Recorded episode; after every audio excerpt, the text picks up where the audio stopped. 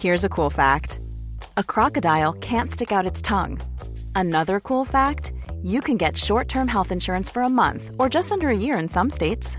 United Healthcare short term insurance plans are designed for people who are between jobs, coming off their parents' plan, or turning a side hustle into a full time gig. Underwritten by Golden Rule Insurance Company, they offer flexible, budget friendly coverage with access to a nationwide network of doctors and hospitals. Get more cool facts about United Healthcare short term plans at uh1.com. 16h passées de 57 minutes. Bonsoir à tous, merci encore de votre fidélité. Je suis très très heureux de vous retrouver pour ce nouveau numéro de Punchline en direct jusqu'à 19h. On attend d'une minute à l'autre la prise de parole d'Emmanuel Macron depuis Prague pour euh, eh bien, parler de la guerre, bien évidemment, en Ukraine. On est avec Eric Revel, journaliste. Bonsoir mon cher Eric. Gabriel Cluzel. Gabriel, bonsoir directrice de la rédaction de Boulevard Voltaire. Geoffroy Lejeune également présent. Bonsoir Geoffroy, qui est directeur de la rédaction de Valeurs Actuelles. Karim Zeribi, bonsoir. C'est du monde ce soir en plateau. Karim, bien sûr, consultant CNews. Mathieu Vallet. Bonsoir, porte-parole du syndicat indépendant des commissaires de police. Et on sera dans un instant avec Sandra Busson du service euh, police-justice de euh, CNews. Dans un instant, le rappel des titres juste après ce petit détour par la mairie de Paris. Regardez, avec ce collectif de migrants qui s'est introduit dans l'hôtel de ville. Ça s'est passé il y a quelques minutes. On parle de plusieurs dizaines de personnes. Le groupe, le collectif, la chapelle debout demande que les migrants soient absolument relogés. Bonsoir Arthur Muriot, vous êtes l'envoyé spécial de CNews. Vous êtes avec euh, la caméra de Jean-Laurent Costantini. Est-ce qu'ils occupent toujours la mairie?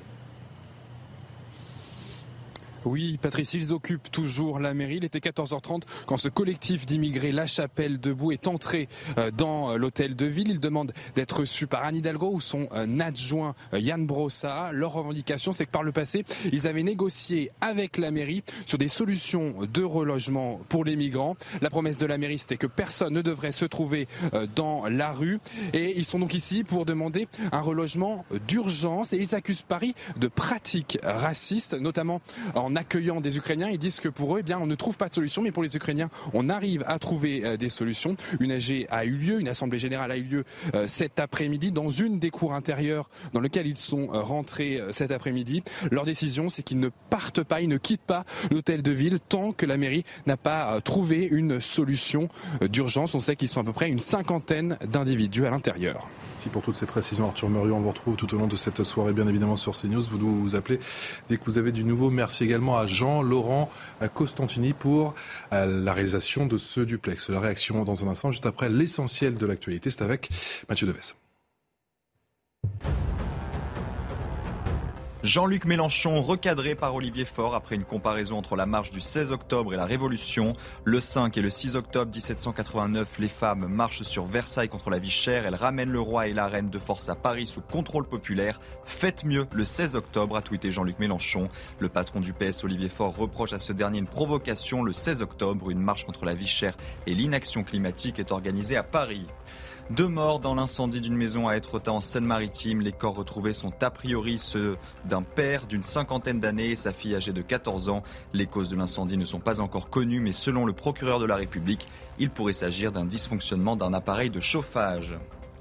La Russie ne veut pas négocier, ce sont les mots prononcés aujourd'hui par Volodymyr Zelensky. Le président ukrainien s'est adressé aux dirigeants européens réunis à Prague pour la naissance de la communauté politique européenne.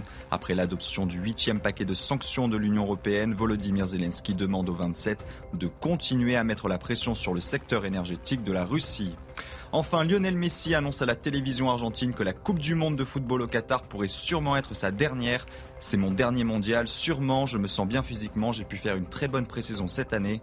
C'était essentiel pour arriver où j'en suis, avec un bon état d'esprit et beaucoup d'espoir. Fin de citation. Oui. La France va-t-elle bientôt manquer de carburant? La crise continue encore et toujours. On en parle dans un instant avec euh, Régine Delfour depuis une station de service et les raffineries qui sont euh, toujours en grève. Mais avant cela, cette image que je vous montrais en tout début d'émission de Punchline, Gabriel Cluzel avec ces migrants qui se sont introduits effectivement un peu après 14h30 à l'hôtel de ville de Paris. Ils demandent d'être reçus immédiatement effectivement par une équipe de la mairie de Paris, à, commencer par l'équipe de Yann Brossard. Bah, écoutez, on va voir comment la mairie de Paris se débrouille, hein, puisque on sait que euh, Anne Hidalgo comme euh, Yann Brossa ont toujours envoyé euh, des signaux extrêmement de sympathie, extrêmement. Paris-Ville refuge, c'est ce que dit le, communiqué. envers ces migrants. Donc, j'ai, on a envie de dire qu'ils récoltent euh, ce qu'ils ont semé, sauf que évidemment euh, euh, les belles paroles, ça, ça, fait très joli, mais quand on se confronte à la réalité, c'est tout autre chose. moi, je suis frappée de voir que ce collectif, c'est la Chapelle debout, c'est ça Oui, la Chapelle debout. Mmh. Est, est, loin d'en être à son coup d'essai. Quand des Ukrainiens arrivent, voilà ce que dit la Chapelle debout, la mairie trouve des solutions, mais à nous qui sommes à la rue, elle nous répond qu'elle n'est pas responsable. alors et qu'elle n'a pas de moyens. Oui, alors très bien. Alors déjà, ce que je veux dire, c'est que la chapelle debout, si on avait le quart du huitième, du seizième de la sévérité que l'on a pour euh, euh, les identitaires, eh bien, il y a longtemps qu'ils euh, auraient fait profil bas.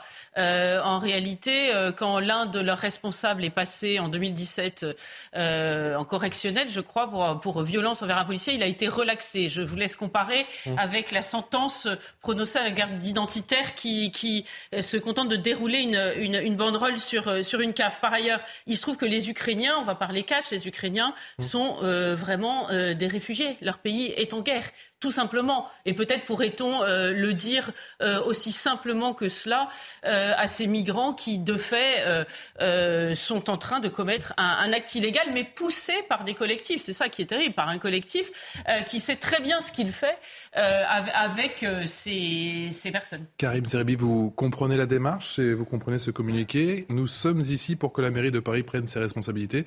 En gros, quand ce sont les, Ukrainiens, on trouve des solutions. Quand c'est nous, on ne reçoit pas. Moi, je voudrais qu'on soit clair. Quel est le statut de ces migrants Déjà, d'emblée? Avant de revendiquer quoi que ce soit, ont-ils été, euh, j'ai envie de dire, régularisés de par leur statut administratif? Est-ce que leur demande d'asile, si c'est le cas, a été acceptée comme telle? Est-ce qu'ils ont un statut de demandeur d'asile? Est-ce qu'ils ont un statut de réfugié? Ou est-ce qu'ils sont en instance de demande? S'ils sont en instance de demande, il faut vite statuer. Et certains n'auront pas le droit d'asile parce que certains viennent de pays qui ne sont pas en guerre. Ça, on le sait que parmi les gens qui sont des clandestins dans notre pays, il y a des gens qui ont fui leur pays pour des questions économiques, pour des questions euh, d'absence de perspective d'avenir. OK. Mais ça, ce n'est pas, euh, je dirais, une, raison, un argument pour obtenir le droit d'asile. Le droit d'asile, c'est très clair. Donc, on bafoue les droits de l'homme, on est en guerre, il y a des tortures, vous êtes menacé, vous êtes un réfugié politique. OK. Si ça n'est pas le cas d'une grande partie de ces gens-là, excusez-moi, on n'a pas trouvé de solution. Leur place, c'est de retourner dans leur pays d'origine. C'est pour ça que, soyons clairs, faisons les choses dans l'ordre. Ont-ils un statut? S'ils n'en ont pas, leur place n'est pas en France. S'ils en ont un, ben, il faut qu'ils puissent euh, bénéficier de ce dont bénéficient tous les gens qui sont euh, des réfugiés politiques ou qui ont un droit d'asile. Mais encore une fois, je trouve que là, on, a le sentiment qu'on est toujours en quête de droit. On demande, on a droit à. La France, n'est pas open bar. C'est pas comme ça que ça marche. Donc il faut que peut-être ces gens-là le comprennent. Et, les associations qui sont derrière aussi, comme le disait Gabriel Cuzet, qui les instrumentalisent. Donc à un moment donné, il va falloir qu'on mette fin à tout ça. Qu'on soit clair. Être reçu le plus rapidement possible. On, demandera bien sûr à Arthur Mario, qui est sur place, qui nous explique euh, encore un peu plus la situation. Cette question en présent, la France va-t-elle manquer de carburant, oui ou non? La crise est vive, vous le savez, les grèves qui continuent dans certaines raffineries, pas l'ombre pour le moment d'une sortie de crise. Elisabeth Borne en appel cet après-midi à la responsabilité de, chacun. Régine Delfour, bonsoir. Vous êtes à une station-service euh, en région parisienne. Vous avez croisé bon nombre d'automobilistes depuis le début de l'après-midi et j'imagine qu'ils prennent encore une fois leur mal en patience. Hein. Oui, euh, Patrice, ici nous sommes à Saint-Cloud. C'est l'une des rares stations-service qui soit euh, ouverte dans les alentours. Hein. Beaucoup ont fait plusieurs stations-service, que ce soit à Ville d'Avray, même à Nanterre. ils ont fait des kilomètres et il y a une file de voitures qui s'étend sur plus d'un kilomètre. Des plots et une barrière ont été également installés, puisque vous pouvez imaginer, Patrice, que certains essayent de doubler, de ne pas faire la queue, ce qui provoque parfois des tensions. Donc ils ont installé cela. Et puis il y a des policiers qui sont là aussi pour essayer de réguler un peu euh, la circulation puisque c'est quand même euh, une route qui va euh, vers Versailles et qui est très empruntée. Alors ces automobilistes sont excédés, ils ne comprennent pas hein, d'ailleurs ce qui se passe. Quand on leur dit que le gouvernement donc ne, dit qu'il n'y a pas de pénurie, ils sont plutôt sceptiques. Je vous propose de les écouter, Patrice. On ne sait pas ce qui peut se passer. vous voyez bien, avec tout ce qui se passe autour, on, vit presque au jour le jour maintenant. On ne savait pas qu'il y aurait une pénurie d'essentiel la semaine dernière cette semaine, on a une, je ne sais pas s'il faut appeler ça une pénurie d'ailleurs. Il y a une pénurie, on le voit tous. Regardez la station là-bas, elle est, vide. On regarde sur Internet, elles sont toutes vides. Donc euh, il y a une pénurie. Hein. Si eux, ils n'ont pas de pénurie, nous, on en a. Hein. Dans, dans, la vie réelle, il y en a. Entre les paroles et les actes, pour l'instant, on voit que les paroles. Moi, ce que je vois, c'est que toutes les stations sont fermées et qu'il y en a une ou deux qui est ouvert dans le coin et on galère vraiment pour avoir de, de l'essence. Voilà. Alors ici, euh, la station-service a été euh, livrée ce matin à 9h. Il y avait à peu près 11 000 litres pour chaque, euh, que ce soit du diesel ou, euh, du samplon. On est déjà à plus de la moitié. La station est censée fermer à 22h, mais le gérant nous a dit que vers 20h, il n'y aura déjà plus d'essence.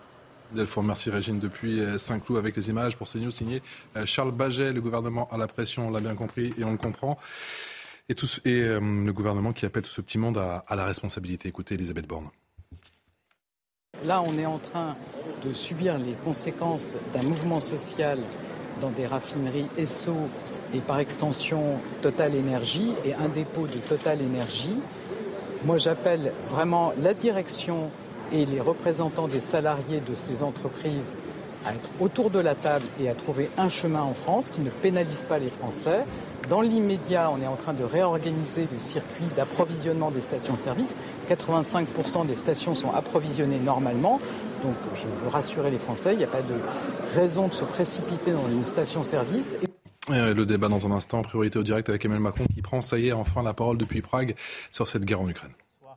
Je ne serai pas plus long sur, euh, sur ce point. Nous pourrons aussi revenir, si vous le souhaitez, sur euh, les différentes discussions que nous avons pu avoir à la fois avec euh, Serbie et Kosovo euh, d'une part, ou avec Arménie et Azerbaïdjan d'autre part, puisque après la conférence d'hier soir, nous avons eu une longue quadrilatérale avec le Premier ministre d'Arménie, le président d'Azerbaïdjan, le président Charles Michel et moi-même. L'objectif de la discussion d'aujourd'hui était de revenir sur la guerre en Ukraine et sur l'énergie. Alors c'est un sommet informel et sans conclusion écrite, mais je vais tâcher de vous donner la substantifique moelle de nos débats et en tout cas de vous donner les orientations que, suit la France. D'abord, il y a très clairement une volonté réaffirmée d'accompagner l'Ukraine dans ce moment de la guerre, de continuer de l'accompagner par notre soutien budgétaire, par la préparation de la reconstruction, par notre soutien militaire. À cet égard, je veux ici dire que la France a apporté un soutien militaire à l'Ukraine depuis le premier jour, avec des systèmes anti-chars, anti-aériens, des armements individuels. Je l'ai dit, nous sommes en train de continuer à travailler avec euh, quelques partenaires européens sur des livraisons additionnelles de César. Et euh, nous avons aussi pris la décision de créer un fonds spécial qui permettra, en cas de besoin, à l'Ukraine d'acheter directement auprès de nos industriels les matériels dont elle a le plus besoin pour soutenir son effort de guerre et sa résistance euh, aux assauts russes. Nous allons euh, doter ce fonds spécial de 100 millions d'euros pour commencer, mais ce qui permettra, sur des qualificatifs qu'on a validés, de pouvoir travailler euh, aussi avec euh, la base industrielle de défense française et de pouvoir, là aussi, poursuivre cet effort de guerre que nous évoquions. De la même manière, nous avons acté en européen la poursuite des travaux de, de formation qui sont importants. C'est je crois à cet égard aussi, la traduction de notre volonté d'agir en européen et de nous coordonner dans cet effort collectif. Le deuxième grand sujet de discussion a été l'énergie. Nous avons eu un très long échange et au fond, que traduit cet échange? Le fait que nous avons aujourd'hui 27 modèles différents. C'est la très grande difficulté de cette période depuis le mois de mars. Il faut être, euh, je crois, extrêmement euh, apaisé sur ce sujet parce que, comme toujours, et c'est l'histoire même de notre Europe, c'est dans les temps de crise, quand nous savons euh, regarder avec sérénité les choses et réagir très vite de manière unie et solidaire, que nous apportons les réponses structurelles. Et donc, si nous savons bien réagir collectivement, nous allons pouvoir très substantiellement améliorer l'organisation énergétique de notre Europe. Il faut le dire, nous le savons très bien et nous l'avions vu en discutant nos textes pour euh, la stratégie climat, le fameux Fit for 55. Le modèle européen était encore beaucoup trop basé sur des énergies fossiles et qui était pour une bonne partie, le gaz, importé et importé de Russie. Nous avons fait un très gros travail depuis le mois de février dernier, puisque nous avons très substantiellement réduit cette dépendance au gaz russe. Là où, en moyenne, la part du gaz russe dans les besoins de l'Union européenne représentait entre 30 et 35 du gaz que nous utilisions. Ce chiffre est tombé à 7,5 aujourd'hui.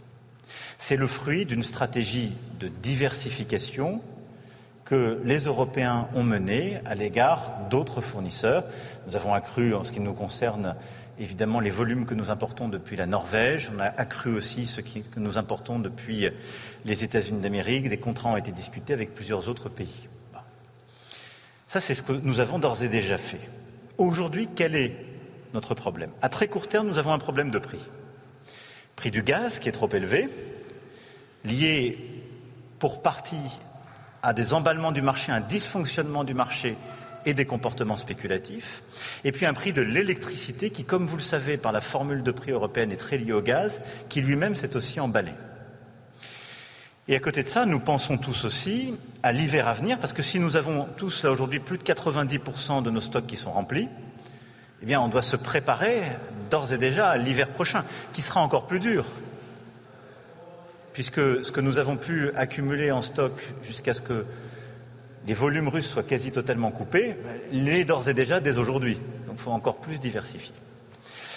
Donc, il y a là des propositions très concrètes qui ont été faites par la Commission européenne. On a longuement débattu de celles-ci.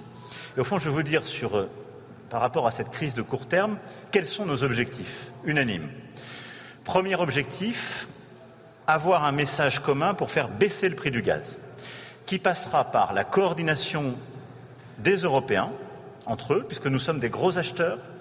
Je le disais, hein, nous achetons plus des trois quarts du gaz qui passe par euh, les gazoducs et nous achetons environ 20% du gaz liquéfié au niveau mondial. Donc on a, on a une capacité à peser sur les prix.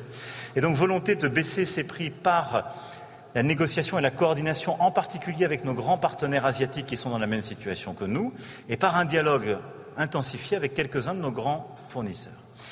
La deuxième chose, c'est par une série de mécanismes de plafond de prix. Je ne veux pas ici rentrer dans la, la technique, on peut y revenir si vous le souhaitez dans les questions, mais donc, le mandat a été donné à la Commission de travailler sur une série de plafonnements qui nous permettraient de diminuer sur le marché du gros, en gros, pardon, du gaz, les prix, et avec ensuite d'autres mécanismes qui nous permettraient de diminuer le prix de l'électricité produite à partir du gaz, en s'inspirant un peu, vous l'avez compris, de ce qui a été accordé il y a quelques mois à la péninsule ibérique. Et donc, c'est par une série de plafonnements différents, mais qui sont tous complémentaires, par aussi des mécanismes d'achat joint ou conjoint, et vous savez qu'on en avait décidé le principe il y a quelques mois, mais là on souhaite vraiment les mettre en œuvre, que nous souhaitons agir pour, dès les prochaines semaines, baisser les prix sur les marchés du gaz et baisser les prix sur le marché de l'électricité. Derrière ça, on a, comme vous le savez, la réforme plus structurelle du marché de l'électricité européen, sur lequel la Commission rendra sa copie en tout début d'année prochaine et qui nous permettra, durant le premier semestre de l'année 2023, de changer, au fond, l'organisation du marché électrique et qui nous permettra de, en particulier pour des pays comme la France, dont la production est très décorrélée du prix du gaz, d'avoir un marché qui fonctionne mieux, qui est plus juste et qui correspond davantage au coût de production réel de l'électricité. En parallèle de cela, il y a évidemment la question du financement. Et vous le savez, il y a eu beaucoup de débats sur euh, les accompagnements financiers que plusieurs États membres ont pu décider, parfois de manière récente, qui ont euh, suscité de la tension dans plusieurs capitales européennes, arguant du fait que chacun pouvait être livré à sa situation financière nationale. Là aussi, sur la base des propositions faites par la Commission européenne, il y a un principe qui a été décidé, c'est celui d'une véritable solidarité et d'une véritable unité. Et je crois qu'il faut être clair, nous devons répondre de manière unie pour envoyer ce même message, baisser le prix du gaz et baisser le prix de l'électricité, avec toute une série de mécanismes complémentaires, mais nous voulons aussi très vite mettre en place des mécanismes pour qu'il y ait une solidarité financière européenne. Cette solidarité, là aussi le consensus a été assez large, ne doit pas passer par des mécanismes de subvention, mais des mécanismes de garantie ou de prêt qui correspondent d'ailleurs à des types de mécanismes que nous avions décidés au moment de la crise Covid, mais qui permettent, vous le voyez bien, de, réduire la pression sur euh, les États membres les plus fragiles financièrement et d'éviter qu'il n'y ait une fragmentation de l'Europe face à cette pression. Et donc ça, c'est vraiment le, pour moi un élément clé aussi euh, qui conclut les discussions d'aujourd'hui. Ce qui veut dire que sur cette base-là, et à la lumière des indications que nous avons données, la Commission va travailler et prendre des décisions très concrètes dans les prochains jours et prochaines semaines. Nos ministres de l'énergie vont travailler sur tous ces mécanismes dans les prochaines semaines. Et donc nous nous reverrons lors du sommet du 20 et 21 octobre pour conclure les derniers points, si c'était nécessaire, mais avec aussi la volonté de faire tout ce qu'on peut faire d'ici là, parce que c'est aussi dans les niveaux euh, et dans les bons forums qu'il faut pouvoir euh, décider de ces sujets. Plus largement, et je vais ici faire, euh, faire un point qui me tient à cœur, je pense que cette crise montre qu'on doit continuer d'améliorer les interconnexions en Europe en particulier les interconnexions électriques qui sont les plus structurantes si on veut viser une, stratégie cohérente pour notre Union. Plusieurs États membres, sous la pression de la guerre et du dérèglement du marché euh, énergétique et en particulier gazier européen, eh bien, soit retardent, soit révisent les stratégies climatiques qui étaient les leurs. Il est très important que nous arrivions à redonner beaucoup de force à notre stratégie climatique. Et je pense que si nous sommes cohérents avec nous-mêmes et unis, la conclusion que nous devons tirer des derniers mois, c'est que nous devons aller plus vite sur la décarbonation de notre modèle énergétique et nous devons aller plus vite sur son indépendance.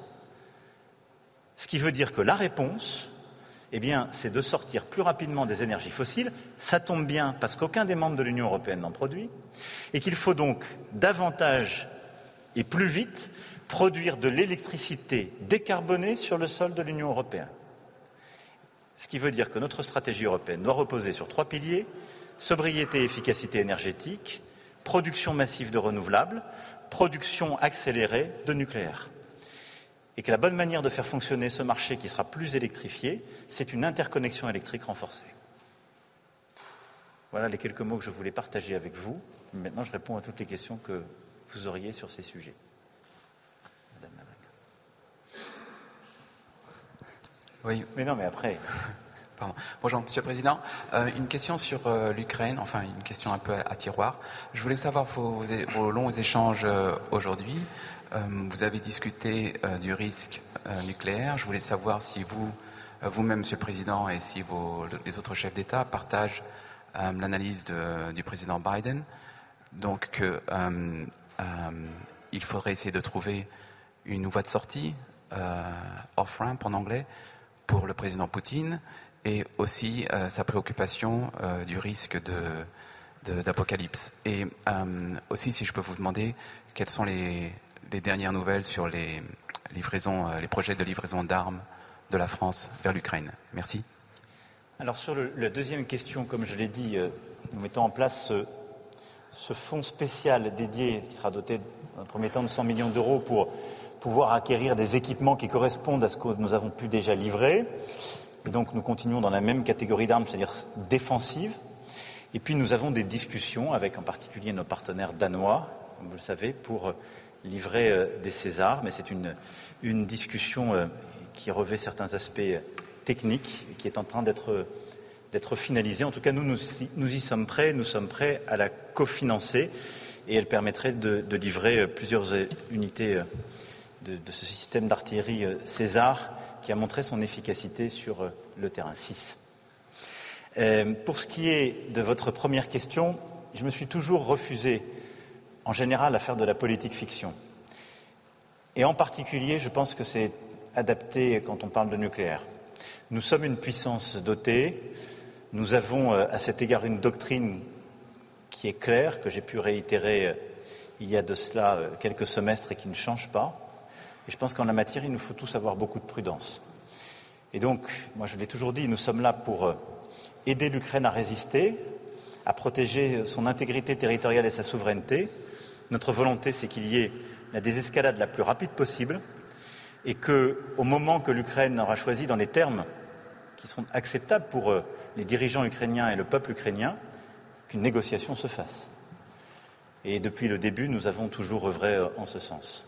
Voilà notre position. Bonjour Monsieur le Président, Bastien Auger pour TF1 et LCI.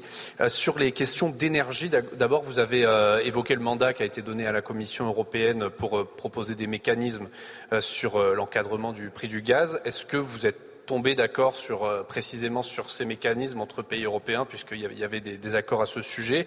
Et puis est-ce que ce sommet a permis d'apaiser les tensions avec l'Allemagne, notamment sur le projet MidCat ou sur le plan allemand de de 100 milliards d'euros qui, euh, qui crée quelques crispations en Europe. Et puis d'un point de vue national, euh, de plus en plus de Français ces derniers jours ont des difficultés, des difficultés sérieuses et importantes euh, pour faire leur plein d'essence. Est-ce que cela vous inquiète et est-ce que l'État peut agir sur ce sujet? Je vous remercie.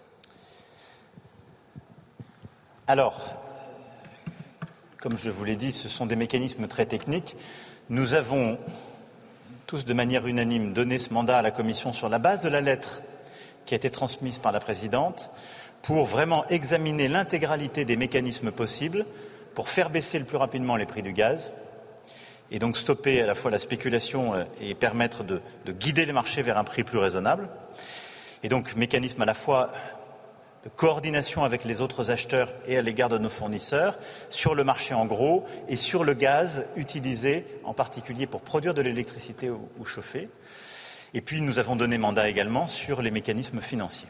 Donc il n'y a pas eu d'accord sur des mécanismes précis parce qu'il n'y avait pas de mécanisme précis qui était mis sur la table par la Commission. Donc maintenant c'est ce travail qui va, qui va se faire. Ensuite, je pense qu'il faut vraiment, vous savez, l'unité est un trésor surtout dans ces moments.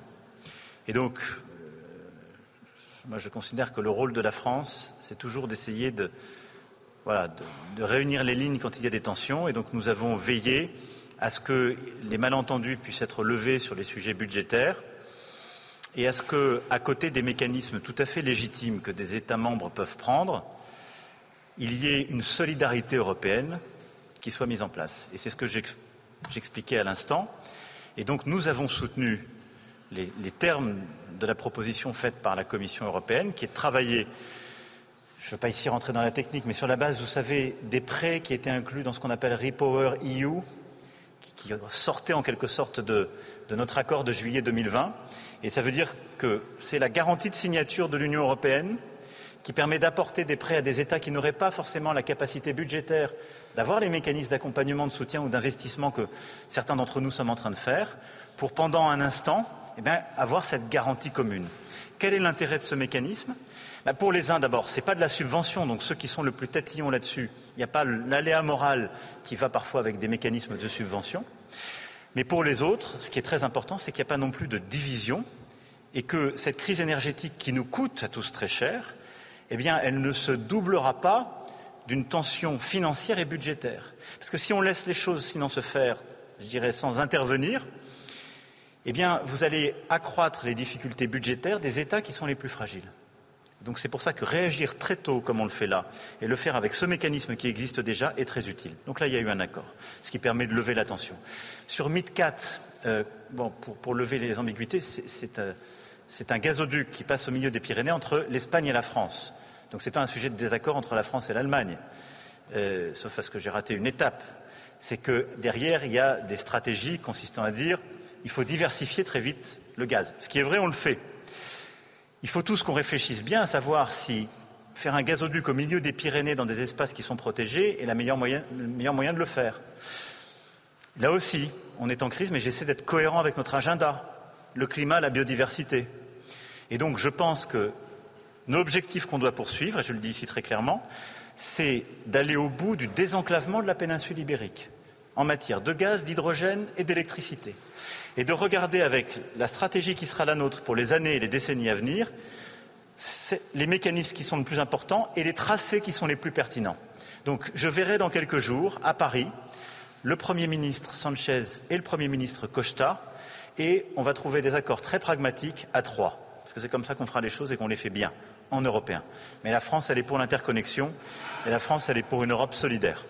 Simplement en étant cohérent et en quelque sorte en ne faisant pas un tête à queue dans ce moment-là par rapport à nos objectifs euh, climatiques. Sur le dernier point, je, sais euh, aujourd'hui l'inquiétude qu'il y a chez beaucoup de nos compatriotes, euh, en particulier dans la région de l'Île-de-France et dans les Hauts-de-France, pour ce qui concerne leur capacité à faire le plein d'essence. je veux ici vraiment avoir un message de, d'abord pour vous dire que le gouvernement est pleinement mobilisé, mais aussi d'appel au calme. Il y a eu des mouvements de grève liés à des revendications salariales dans le groupe ESSO, puis dans le groupe Total. Ceci a conduit à la fermeture de plusieurs capacités et donc à des ruptures euh, dans certaines stations. C'est un, phénomène qui est lié purement à ces mouvements sociaux. Face à ces premières raréfactions, il y a eu des comportements de panique et plusieurs de nos compatriotes bah, ont été à la pompe plus vite pour faire le plein en quelque sorte par précaution, ce qui généralement accélère le même effet. Donc nous sommes mobilisés. Chacun des groupes que j'évoque est en train de finaliser des négociations salariales pour que leurs salariés puissent le plus vite possible retourner au travail. J'appelle aussi chacune et chacun à la responsabilité parce que voilà, nous sommes un peuple de, compatriotes solidaires et je pense que toutes les revendications salariales sont légitimes, mais il ne faut pas qu'elles empêchent les uns et les autres de, vivre et de pouvoir circuler, fonctionner, parfois pouvoir faire son travail. Et, donc il faut qu'on garde tous euh, l'esprit de responsabilité. Mais je suis confiant sur la capacité de ces deux, ces deux groupes à finaliser leurs discussions euh, salariale. Et en parallèle, le gouvernement a agi pour euh, mobiliser ce qu'on appelle les réserves stratégiques et nos capacités disponibles pour pouvoir les libérer et alimenter les stations-service qui étaient euh, en rupture. Voilà. Donc à court terme, on organise les choses parce qu'on a des réserves stratégiques et on sait faire. Mais pas de panique, si je puis dire. Il y avait Madame Bonjour Monsieur le Président. Jacques Serret, Europe 1. Euh, nous avons appris lundi la mise en examen pour prise illégale d'intérêt du secrétaire général de, l'Élysée, Alexis Kohler. Elle renvoie le même jour du garde des Sceaux, Éric Dupont-Moretti, devant la Cour de justice de la République. Avant d'être élu président, vous déclariez que dans le principe, un ministre doit quitter le gouvernement lorsqu'il est mis en examen. Depuis lundi, c'est la première fois que, que nous avons l'occasion de vous interroger sur ce point. Je me permets donc de vous poser la question. Pourquoi Alexis Kohler et Éric Dupont-Moretti sont-ils toujours en poste? D'abord, pour ce qui est de mon secrétaire général, euh, il ne vous aura pas échappé qu'il n'est pas ministre. Et la citation, euh, en quelque sorte, que vous rappelez, répond en quelque sorte à votre question. Et pour ce qui est euh, d'un homme qui, depuis plusieurs années, passe ses nuits et ses jours à servir l'État avec un dévouement et une intégrité dont je peux témoigner, dans une époque où, respectant les lois qui ont, été votées il y a maintenant près de dix ans, il n'y a plus d'intervention dans les dossiers particuliers, et après que sur cette même affaire, une enquête préliminaire ait d'abord classé le dossier, je considère que la décision euh, je prends est tout à fait légitime. La justice suit son cours en, totale indépendance, mais euh, ce ne sont pas ces décisions de procédure sur un dossier qui est instruit maintenant depuis plus de cinq ans et qui a déjà fait l'objet d'un classement ce ne sont pas des décisions de procédure qui doivent conduire à, prendre des décisions administratives et, euh, pour moi, à choisir euh, mes collaborateurs. Il a donc toute ma confiance. Pour ce qui est du garde des Sceaux, j'ai eu l'occasion de rappeler, lorsque je crois je présentais euh, mon programme présidentiel de 2022, que c'était un cas très particulier. Parce qu'il se trouve qu'il est mis en examen dans une procédure qui est une saisine des syndicats de la magistrature sur une affaire qui impliquait des magistrats dans une procédure où il était parti quand il était avocat, avec euh, d'ailleurs des arguments qu'il soulevait. donc ça ne touche en rien, évidemment, ce qu'il a fait en tant que ministre dans son activité, ni des sujets qui, euh, si je puis dire, relèvent de la morale autre, mais c'est une vraie question, maintenant, de lien entre le fonctionnement de l'exécutif et de l'autorité judiciaire. Et donc, je souhaite que la justice puisse suivre son cours, qu'il puisse défendre ses droits, mais je considère que ça n'a rien à voir avec une jurisprudence qui existait ou les engagements que j'ai pu prendre compte tenu de la nature même de l'affaire. Je ne peux pas vous dire euh, mieux que cela. C'est ce que j'avais défendu euh, il y a quelques mois, c'est ce que je continue de défendre avec euh, beaucoup de clarté, parce que ce n'est pas tellement une surprise le fait qu'il y ait cette audience et la mise en examen existait déjà. Bonjour Monsieur le Président, Michel Rose de Reuters. Une question sur les gazoducs euh, Nord Stream. Euh, les Danois étaient censés vous euh, faire une mise au point sur les derniers développements de, l'enquête. Pourriez-vous nous dire ce, qu'ils vous ont expliqué? Est-ce qu'on peut aujourd'hui dire qui est derrière ces, attaques Notamment, est-ce, que la Russie derrière cette attaque? Et, concernant la France, est-ce que vous êtes inquiet par rapport aux infrastructures de, câbles et de, de gazoducs? Merci. Alors, la première ministre danoise et la première ministre suédoise ont en effet fait part du fait que des enquêtes étaient en cours, qu'il s'agissait bien d'actions de sabotage organisées. Elles ont aussi rappelé qu'à ce stade, il est impossible d'attribuer ces actions de sabotage. Et donc, euh, je pense que les deux premières ministres sont elles-mêmes très prudentes dans leur expression publique. Je ne fais ici que reporter leurs propos. Nous avons d'ailleurs proposé à l'ensemble des pays qui ont des infrastructures gazières, mer Baltique et mer du Nord, de procéder à des opérations coordonnées. Nous en faisons de manière régulière avec notre marine pour sécuriser, observer de manière plus régulière ces infrastructures. Plus largement, j'ai eu l'occasion de le dire, mais de manière fugace hier soir, je considère que dans la période qui est la nôtre, nous voyons bien que nos infrastructures essentielles, infrastructures énergétiques, câbles sous-marins, infrastructures telles les satellites, qui sont hors du territoire national, sont des éléments de vulnérabilité. Et donc il nous faut renforcer notre capacité à les défendre. Et c'est d'ailleurs l'un des sujets que nous avons décidé de travailler au sein de la communauté politique européenne, parce que ça se pense à, l'échelle de la plaque européenne et en articulation très étroite. Et donc avoir une coopération de nos systèmes d'observation, de nos systèmes parfois de surveillance militaire est une très bonne chose, tant nous voyons que l'hybridation de la guerre, celle que nous sommes en train de vivre, eh bien, met à risque ces infrastructures et peut créer des très grandes vulnérabilités dans nos pays. Ça vaut pour le maritime, ça vaut pour le très profond et les câbles, ça vaut aussi pour le spatial. Nous allons prendre une dernière question. J'ai une, une, obligation parce que Madame avait la première. Alors c'est de l'autre côté, donc ce ne sera pas la dernière. Mais allez-y, allez-y. Non, non, ben... Marilu Lucrezio, RAI, Italian Television. Uh, la question entre les relations uh, France-Italie. Uh, Est-ce que vous êtes prête à collaborer avec Giorgia Meloni, qui probablement elle sera la première ministre en Italie? Est-ce que vous êtes prête et comment? Merci beaucoup. Alors d'abord, je veux dire le bonheur de chaque jour que j'ai de, collaborer avec mon ami Mario Draghi. Euh, il n'y a jamais eu un jour où nous n'avons pas appris l'un de l'autre, en tout cas où je n'ai pas appris de lui, devrais-je dire plus modestement, mais où nous n'avons pas été heureux, je crois, de travailler ensemble. Je lui dois beaucoup, je pense que c'est une immense chance pour l'Italie et l'Europe que ces années où il a été en charge. Je veux aussi dire toute l'amitié et la confiance que j'ai dans le président Mattarella. Une fois que j'ai dit cela, j'ai toujours eu la même approche. Nous prenons les dirigeants que les peuples de chaque pays nous donnent.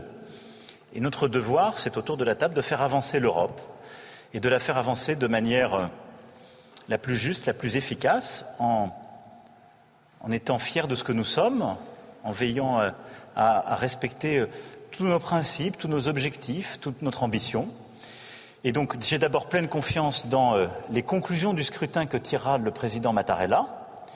Et qui que ce soit que le président euh, Mattarella nomme pour constituer un gouvernement et une majorité, eh bien, la France travaillera avec, avec euh, bonne volonté et exigence, parce que nous sommes exigeants avec nous-mêmes, donc nous le sommes avec les autres, pour faire avancer le projet européen dans lequel nous croyons. Voilà.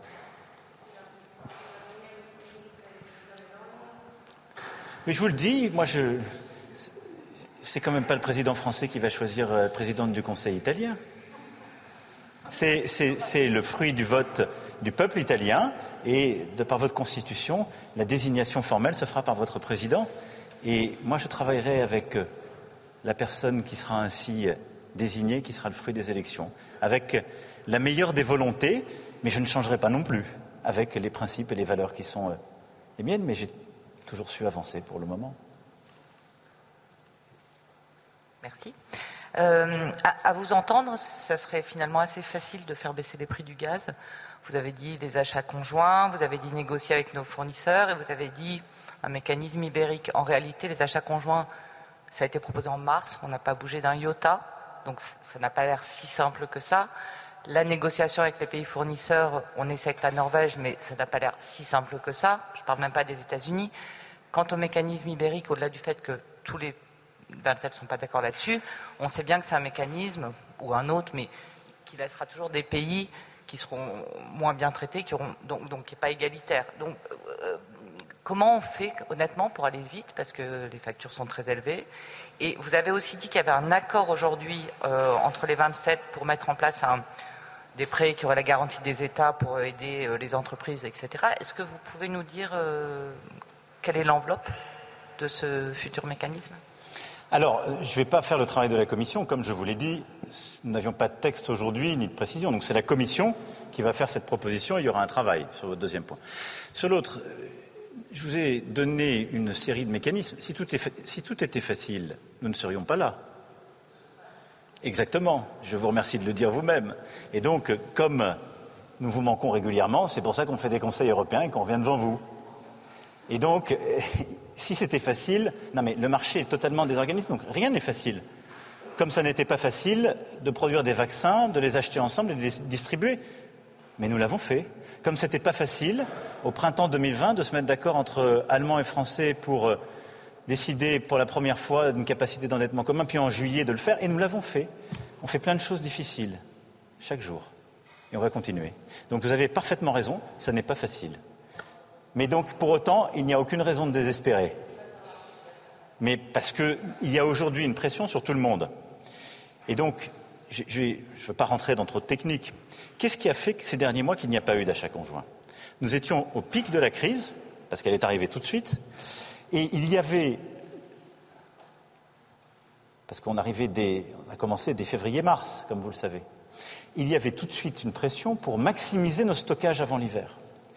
Et donc, ce qui a fait qu'il n'y a pas eu de mécanisme d'achat conjoint, c'est que les opérateurs existants qui avaient les contrats, avec beaucoup de diversité entre les pays, eh bien, ont privilégié le stockage sur de l'achat conjoint et de la coordination des prix. C'est exactement ce qui s'est passé.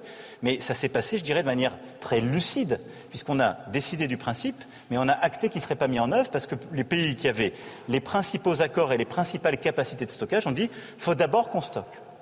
Là, les stocks sont pleins à 90%. La question du stockage, elle se pose pour dans un an, mais elle ne se pose pas aujourd'hui. Et donc aujourd'hui, notre priorité, elle est sur la baisse des prix. Et donc si on est intelligent, ce n'est pas forcément des, des, mécanismes où il n'y a qu'un seul acheteur, mais c'est de mettre tous les acheteurs ensemble et de créer de la transparence, si je puis dire, entre les acheteurs, avec des mécanismes qui sont techniques, mais qui existent dans certains pays membres, d'ailleurs, qui euh, ont plusieurs acheteurs de taille, qui vous permettent d'avoir en quelque sorte des contrats que vous réamorcez. Donc là, il y a une capacité à le faire, et en tout cas à peser de manière plus coordonnée sur le marché, premièrement. Deuxièmement, on a avancé techniquement, parce qu'il faut bien voir une chose, c'est que la vulnérabilité qu'avait l'Europe, c'est une surexposition au gaz russe. Et cette vulnérabilité, l'impensé, c'était qu'en quelque sorte, le pire puisse advenir. Il est advenu. Donc tout s'est déréglé. Et après ça, il y a eu énormément de spéculation qui s'est faite dessus. Maintenant, en plein dérèglement, bah, quand on a la pression, on prend des mesures d'urgence qui n'étaient pas forcément euh, acceptées ou consensuelles quelques mois plus tôt. C'est souvent comme ça que ça se passe. Je pense que ce qui est important, et là aussi en apprenant du passé, c'est que quand on regarde les crises qu'on a bien gérées et les crises qu'on a moins bien gérées, agir vite, fort, le plus tôt possible en étant solidaire, c'est la manière la plus efficace. Prendre du temps, laisser les solutions nationales trop longtemps, c'est ce qui euh, réduit les capacités de l'Europe à s'en sortir. C'est le modèle Covid versus euh, le modèle crise financière 2008-2012. Voilà, je ne peux pas dire mieux. Donc euh, je suis beaucoup plus confiant qu'il y a quelques mois sur tous les mécanismes. Alors maintenant, le diable va être dans les détails. Et donc la Commission va travailler sur chacun de ces mécanismes, mais je veux être clair aussi avec vous. Aucun de ces mécanismes ne se suffit à lui seul, et il n'y a pas une recette magique.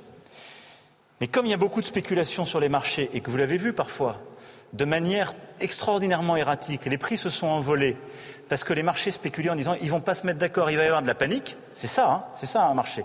Il y a un moment, les esprits s'emballent parce qu'ils se disent ils vont se diviser. Notre capacité à rester ensemble, même si c'est difficile, pour reprendre votre formule, et à converger vers une série de solutions, même imparfaites, a en soi beaucoup de vertus pour faire baisser les prix. Et l'idée, c'est ensuite que dans les prochaines semaines, on ait un bouquet de solutions concrètes dont aucune ne suffira à elle seule, qui seront vraisemblablement imparfaites, parce que le marché est imparfait dans son fonctionnement actuel, mais qui nous permettront de tirer les prix à la baisse et d'être dans une situation beaucoup plus soutenable. Et c'est pour ça qu'à côté de ça, on sait qu'on aura toujours besoin de mécanismes nationaux pour accompagner qui nos ménages, qui nos industries. Mais plus on règle ce problème, plus on réduit la facture des mécanismes d'accompagnement. Et donc moins on a besoin de tirer sur de la garantie collective. C'est dans ce sens-là qu'il faut faire les choses. Voilà. Donc il y, a, beaucoup de travail. La Commission, nos ministres de l'énergie vont avoir beaucoup de travail dans les prochaines semaines. Mais je pense que nous sommes en capacité de trouver les, les, bonnes solutions. Nous aurons aussi un G7 la semaine prochaine qui, je l'espère, nous permettra d'avancer de manière efficace sur une, une, meilleure coordination. Je vais devoir vous laisser en vous remerciant pour votre attention après ce sommet. Bon courage à toutes et tous.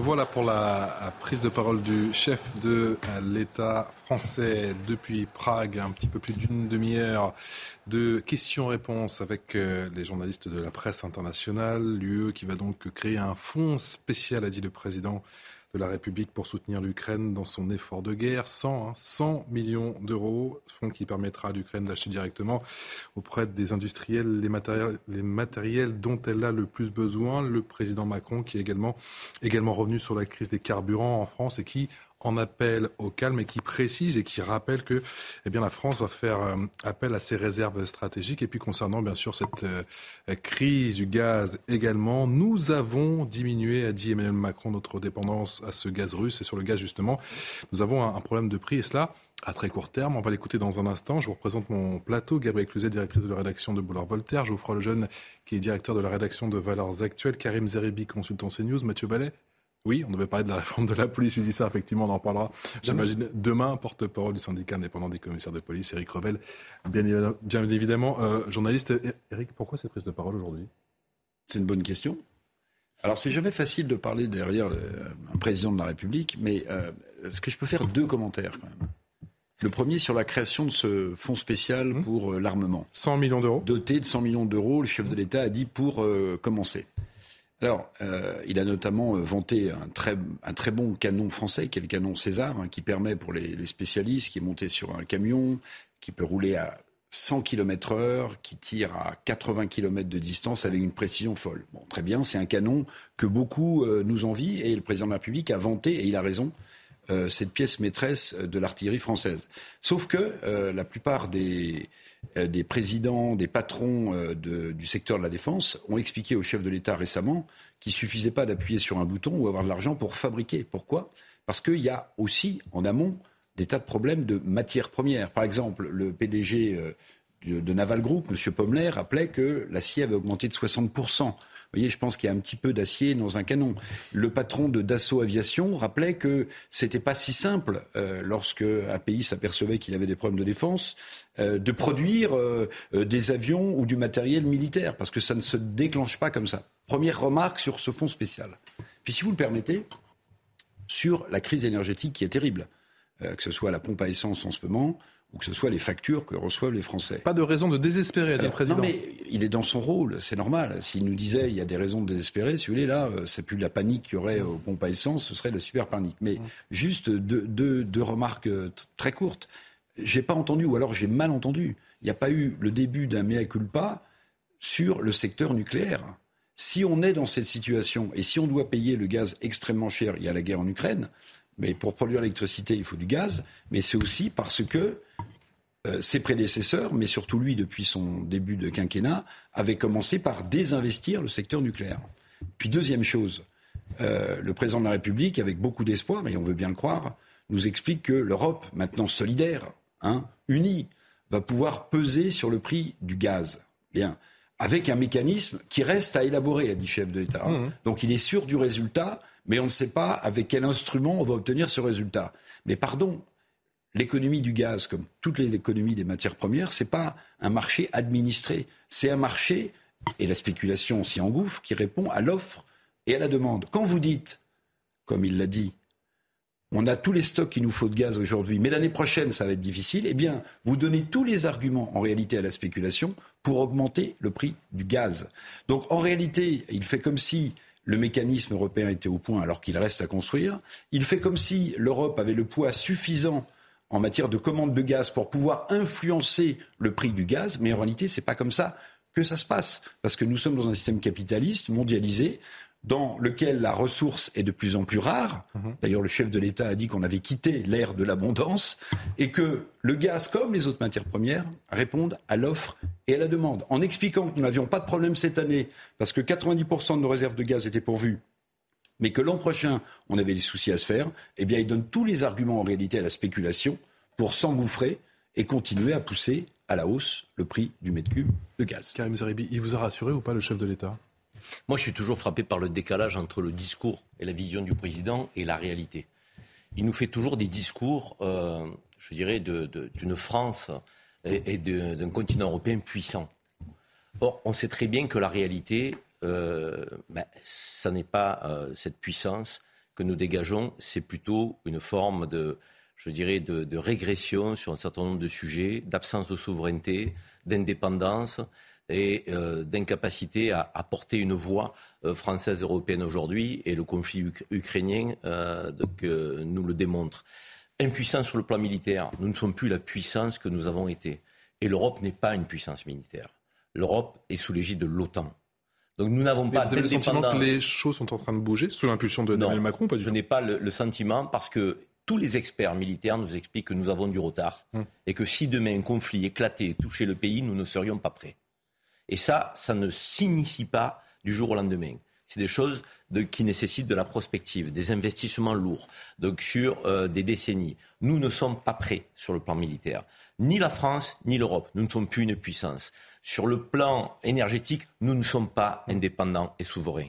Nous sommes dépendants, plus de la Russie peut-être aujourd'hui, mais dépendants euh, d'autres continents, d'autres pays euh, et, qui euh, possèdent aussi des défauts et des valeurs qui ne sont pas toujours en phase avec les nôtres. Donc, le discours du président, il est toujours, c'est toujours un peu euh, Alice au pays des merveilles, c'est magnifique, la France, on est un grand pays puissant, l'Europe, on est ensemble, on est solidaire.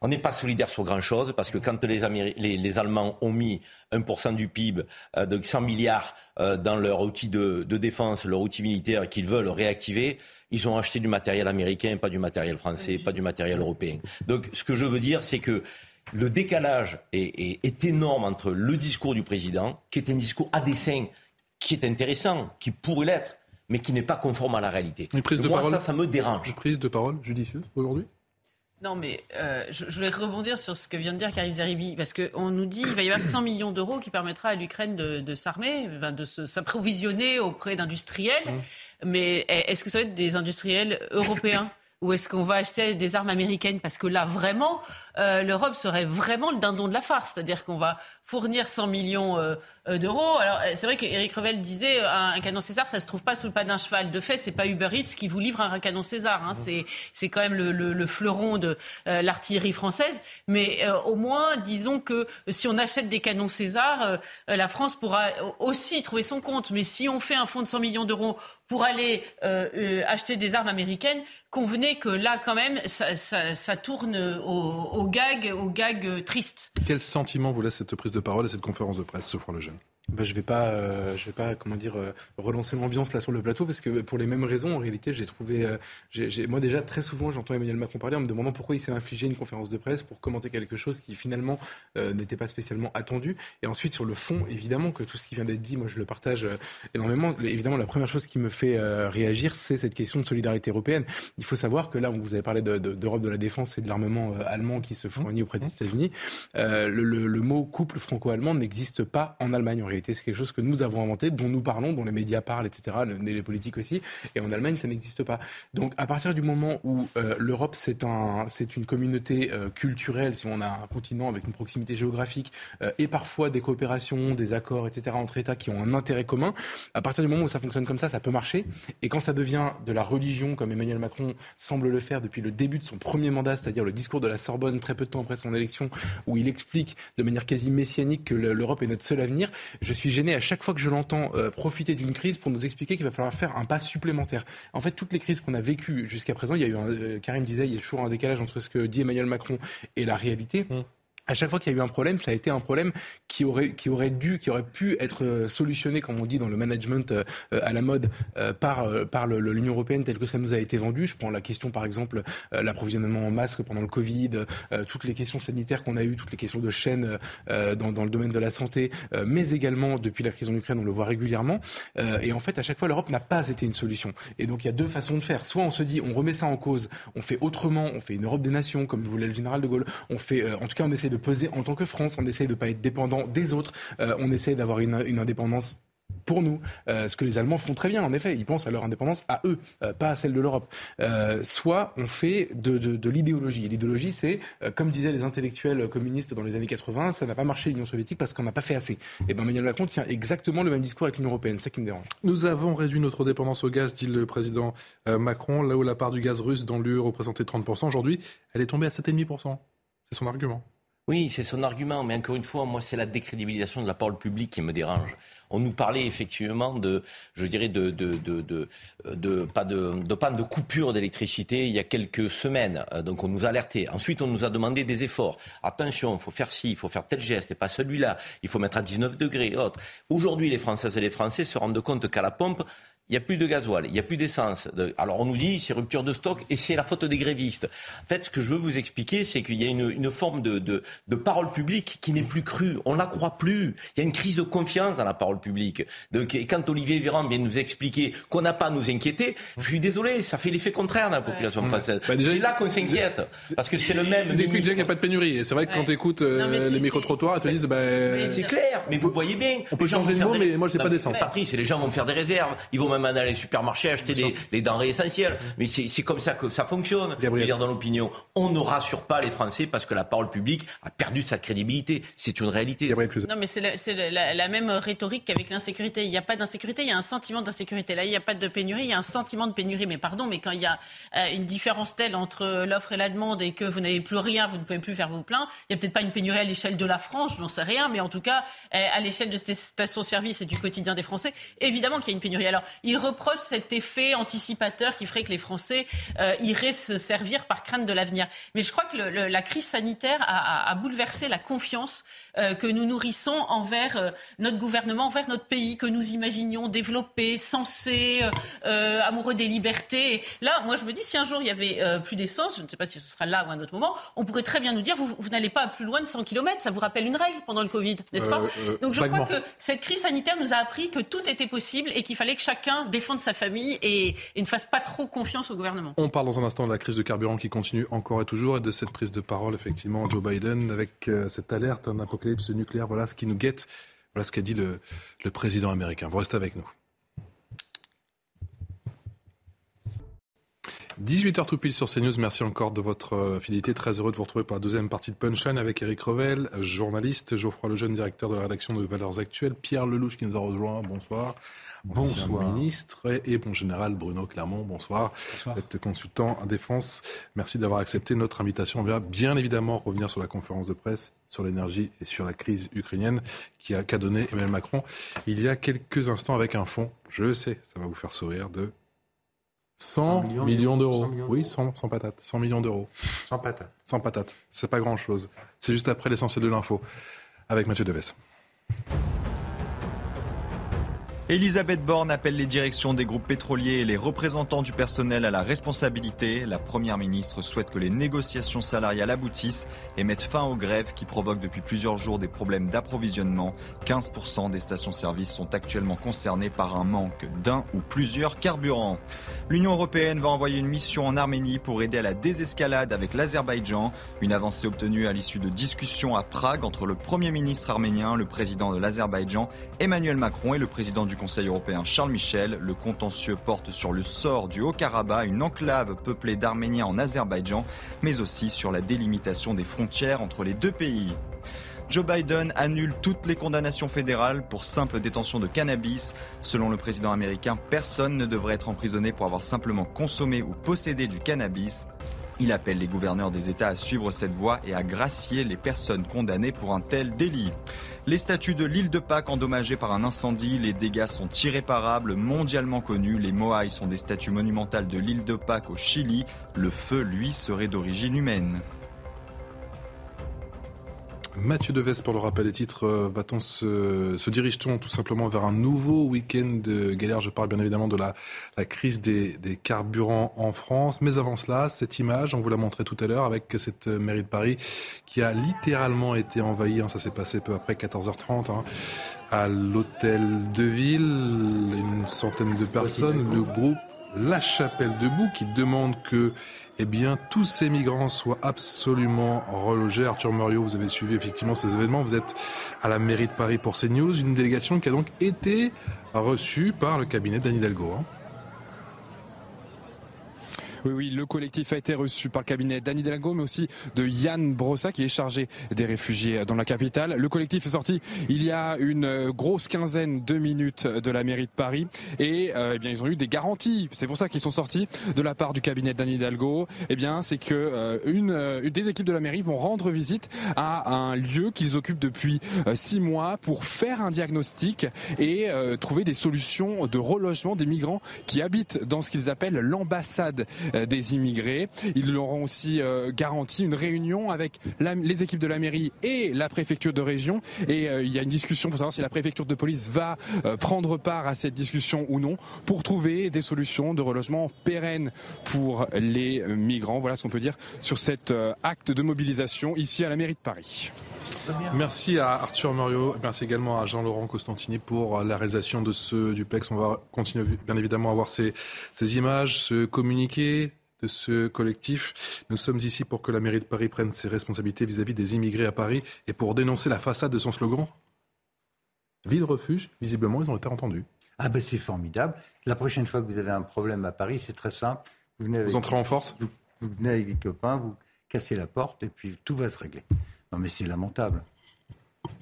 Quand des Ukrainiens. C'est citoyen qui vous le dit, et ancien élu de Paris. Je trouve ça lamentable. Quand des Ukrainiens, voilà ce que dit communiqué, arrive, la mairie trouve des solutions. Mais Geoffroy Lejeune, à nous qui sommes à la rue, elle nous répond qu'elle n'est pas responsable et qu'elle n'a pas de moyens. Alors déjà pour commencer, euh, il faut expliquer à ces gens que euh, on est dans un cas des gens qui, qui ont fui une guerre en fait, c'est donc la définition du réfugié et eux sont des migrants qui ont probablement fui pour plein d'autres raisons. Ensuite, moi il y a une chose qui me choque, c'est la, la, la, notion de d'exigence, de, c'est-à-dire que les migrants exigent quelque chose. Je pense que quand on est migrant, donc c'est-à-dire quand on est en fait euh, en, en, situation de d'implorer l'aide d'un pays, on demande irrégulière déjà. je suis bien sûr évidemment, on, on, on demande, on implore l'aide d'un pays et, et sa générosité. On vient pas exiger quelque chose euh, et maintenant, juste pour euh, remettre les choses un peu d'équerre, euh, pour prendre un pays que tout le monde considère comme une démocratie, etc., quand vous êtes aux États-Unis, par exemple, en situation irrégulière, vous vous faites extrêmement discret. Extrêmement discret, sinon vous dégagez dans la seconde, en fait. Il n'y a qu'en France où on tolère ça, on tolère ces gens qui viennent exiger des choses de nous. Et la troisième chose qui me fait, mais, et c'est peut-être même le, plus grave, en tout cas sur le long terme, c'est que, bien aidés par des associations qui, sont, qui sont mal intentionnées, ils reprennent à leur compte ce vieux, ce vieux slogan de la culpabilité occidentale et ils accusent euh, la mairie de Paris de racisme. Alors, pour mettre à plat la blague, euh, la mairie de Paris, quand même probablement une des plus à gauche de France, euh, est, certainement pas coupable de racisme et, soupçonnable de racisme. Et, mais par contre, cette opposition qu'ils ont créée eux-mêmes avec les réfugiés ukrainiens est, très intéressante à analyser sur le plan de la manipulation en réalité. C'est-à-dire que sous prétexte que les Ukrainiens seraient blancs et les migrants en question plutôt a priori originaires d'Afrique, il faudrait trouver que que que, que c'est pas c'est pas bien d'être venu en aide aux réfugiés. Même sans même parler des Ukrainiens, l'ancien membre du Conseil de Paris que je suis, peut vous assurer qu'il y a aujourd'hui 150 000 demandes d'HLM, demandes de logement de Parisiens en attente. 150 000, je ne vous parle même pas des, réfugiés ukrainiens ou des réfugiés tout court. Il y a 150 000 Parisiens qui n'ont pas de logement, qui sont très mal logés et que la ville ne sait pas loger. Alors bon, euh, d'abord on loge les Parisiens. Eric Revel, sur ces images. Bah euh, oui, on est, on est quand même. C'est ce coup de pression des associations. si je fais une petite analyse politique euh, rapide, je dirais que le, la gauche est, est, rattrapée par le principe de, de, réalité. Vous voyez, quand vous dites euh, ville refuge, ville ouverte, bon bah effectivement, la, la, la porte n'était pas vraiment ouverte de la mairie de Paris, elle a, elle a été forcée et du coup. Euh, ces, ces, ces, migrants ont été reçus. Ce que je remarque quand même sur les images, alors ce sont des images, hein, je ne dis pas que ça, ça représente l'intégralité de ce qui s'est passé, mais c'est que je, je, ne vois que des hommes euh, sur, euh, sur ces images. Alors je ne sais pas s'ils sont en demande de droit d'asile ou pas, mais souvent quand vous fuyez votre pays pour euh, et demander le droit d'asile en France, c'est que vous êtes persécuté ou que votre pays est en guerre. Est en mmh. guerre. Et on peut toujours se demander, enfin moi c'est la réflexion que je me fais, c'est que quand je vois autant d'hommes, je me dis mais si leur pays est en guerre, qui défend, qui défend leur pays euh, si eux-mêmes euh, passent des frontières de manière légale ou, ou illégale? Mmh. Si on ne voit que des hommes sur ces images, s'ils fuient leur pays en guerre, alors ça veut dire qu'ils fuient une partie de, de, de, leur responsabilité. Et puis, et puis chacun sait, euh, Eric, en 14-18, par exemple, tous les Français ont fui. Oui. Non. Tous, tous les jeunes Français se sont barrés. Voilà. Ils ont demandé l'asile à côté. Donc, donc ces images, euh, oui, elles sont quand même, euh, elles sont quand même assez exceptionnelles parce que euh, à force de, de, forcer les portes assez symboliquement, mais enfin plus que symboliquement de la mairie de Paris, on voit bien qu'en fait, ça fait des années qu'on a forcé les portes de la France et que dans l'espace Schengen, en réalité, on ne contrôle rien parce que ça fait des années que M. Darmanin, par exemple, ou d'autres expliquent qu'il faut réformer le droit d'asile, qu'il ne correspond plus à aucune euh, réalité. Mhm. Mais la réalité qu'on connaît, c'est que quand vous êtes débouté du droit d'asile, vous avez le droit de rester en France. Donc en fait, il suffit de demander le droit d'asile. Vous ne l'obtenez pas parce que les raisons en général ne sont pas bonnes, sauf pour ceux qui ont bénéficié, et tant mieux pour eux. Et en fait, que se passe-t-il après? Ben, Rien, en fait. Après, vous, avez droit au logement. Et vous venez réclamer un logement. Voilà. Après, vous avez droit au logement. Allez, on avance. La France va-t-elle manquer de carburant La crise est vive, vous le savez, les grèves qui continuent dans certaines raffineries en France. Pas long pour le moment d'une véritable sortie de crise. Elisabeth Borne en appelle à la responsabilité des différents acteurs. Emmanuel Macron, lui, appelle au calme. Écoutez, c'était depuis Prague. La responsabilité, parce que voilà, nous sommes un peuple de, compatriotes solidaires et je, pense que toutes les revendications salariales sont légitimes, mais il ne faut pas qu'elles empêchent les uns et les autres de, de vivre et de pouvoir circuler, fonctionner, parfois pouvoir faire son travail. Et, donc il faut qu'on garde tous euh, l'esprit de responsabilité. Mais je suis confiant sur euh, la capacité de ces deux, ces deux groupes à finaliser leur discussion euh, salariale. Et en parallèle, le gouvernement a agi pour mobiliser ce qu'on appelle les réserves stratégiques et nos capacités disponibles pour pouvoir les libérer et alimenter les stations-service qui étaient en rupture. Voilà. Donc à court terme, on organise les choses parce qu'on a des réserves stratégiques et on sait faire. Mais pas de panique, si je puis dire. Pas de panique, si je puis dire, a dit effectivement il y a quelques minutes, c'était en direct sur notre antenne, Emmanuel Macron, c'était depuis Prague. Bonsoir ma chère Régine Delfour, vous êtes dans une station de service à Saint-Cloud. Quelle réaction justement à ces propos d'Emmanuel Macron? Eh bien, quand on leur a dit ce qu'avait dit euh, Emmanuel Macron, beaucoup ont quand même éclaté de rire en nous disant comment ça, euh, pas de panique. Nous, nous sommes sur la réserve depuis, euh, plus, depuis plusieurs jours, en fait. Nous pensions que ce problème d'approvisionnement serait réglé ce vendredi, mais ce n'est pas le cas. Ils ont fait plusieurs stations-service. Elles sont pour la plupart fermées. Ici, en fait, on n'a pas vraiment vu de gens avec des jerrycans. Donc, ils, ne sont pas là en train de stocker hein, du, du, carburant, Patrice. Une autre femme me disait, alors, c'est assez c'est drôle parce que moi, ça me rappelle quand on nous disait euh, euh, au début de la crise sanitaire, il ne faut pas mettre de masque, ça ne sert à rien. Là, on n'a pas vraiment l'impression que tout soit sous contrôle. Alors, euh, il voudrait que le gouvernement, que le, que le président vienne un peu se rendre compte sur place comment ça se passe, quel est vraiment l'état d'esprit, l'ambiance ici dans, dans toute l'île de France où il faut faire des kilomètres pour euh, avoir euh, faire son plein d'essence? On a pu échanger avec des chauffeurs de taxi qui, évidemment, sont impactés aussi par rapport à leur, euh, leur temps de travail. Hein. Parfois, c'est deux heures hein, qu'ils perdent sur leur temps de travail. Donc pour eux, vous comprenez, Patrice, c'est un petit peu compliqué. Ils ne cèdent pas à la panique, mais en fait, ils sont quand même inquiets. Merci beaucoup Régine. Régine, depuis Saint-Cloud dans les Hauts-de-Seine, au micro de Charles Bajek, c'est quelques réactions, écoutez. C'est pas ce qui peut se passer. vous voyez bien, avec tout ce qui se passe autour, on, vit presque au jour le jour maintenant. On ne savait pas qu'il y aurait une pénurie d'essence la semaine dernière. Voilà, cette semaine, on a une, je ne sais pas s'il faut appeler ça une pénurie d'ailleurs. Il y a une pénurie, on le voit tous. Regardez la station là-bas, elle, elle est, vide. On regarde sur Internet, elles sont toutes vides. Donc euh, il y a une pénurie. Hein. Si eux, ils n'ont pas de pénurie, nous, on en a. Hein. Euh, dans, la vie réelle, il y en a. Entre les paroles et les actes, pour l'instant, on voit que les paroles. Moi, ce que je vois, c'est que toutes les stations sont fermées et qu'il y en a une ou deux qui est ouvert dans le coin et on galère vraiment pour avoir de, de l'essence. Voilà. Voilà, eux, ils parlent de pénurie, c'est très clair. Éric Revel, le gouvernement met la pression. On a entendu cet après-midi Elisabeth Borne qui appelle tout ce petit monde à la responsabilité. Est-ce que le gouvernement peut siffler la fin de la récré ou c'est pas possible? Bah, C'est compliqué. Alors, il y a, à mon avis, il y, a, il, y a, il y, a, trois facteurs qui expliquent la situation qui est en train de prendre de l'ampleur, hein, comme dans le pays. Mmh. Deux conjoncturelles et une plus structurelle. La première, c'est que, euh, vous l'avez vu, à côté du bouclier tarifaire euh, qui a mis en place pour protéger les consommateurs mmh. concernant le prix de l'essence ou du gazole, mmh. Total a mis une, un, un surbonus. La fameuse... Et en fait, ça a eu un effet euh, important parce que beaucoup de gens euh, se sont rués dans les stations Total qui assez rapidement se sont trouvés en difficulté parce qu'évidemment tout le monde allait dans, sur cette enseigne plutôt que les enseignes traditionnelles. Donc là, vous avez eu un début de mouvement où les gens se sont dit mais en fait on manque d'essence. Non, Total le vend à très bas prix, donc les gens se ruent. Donc ça, c'est un facteur conjoncturel. Deuxième euh, facteur quand même euh, conjoncturel euh, important, c'est... les raffineries Comment? Les raffineries? Les raffineries. On a quand même désinvesti dans les raffineries en France. Je crois qu'il reste six raffineries en France.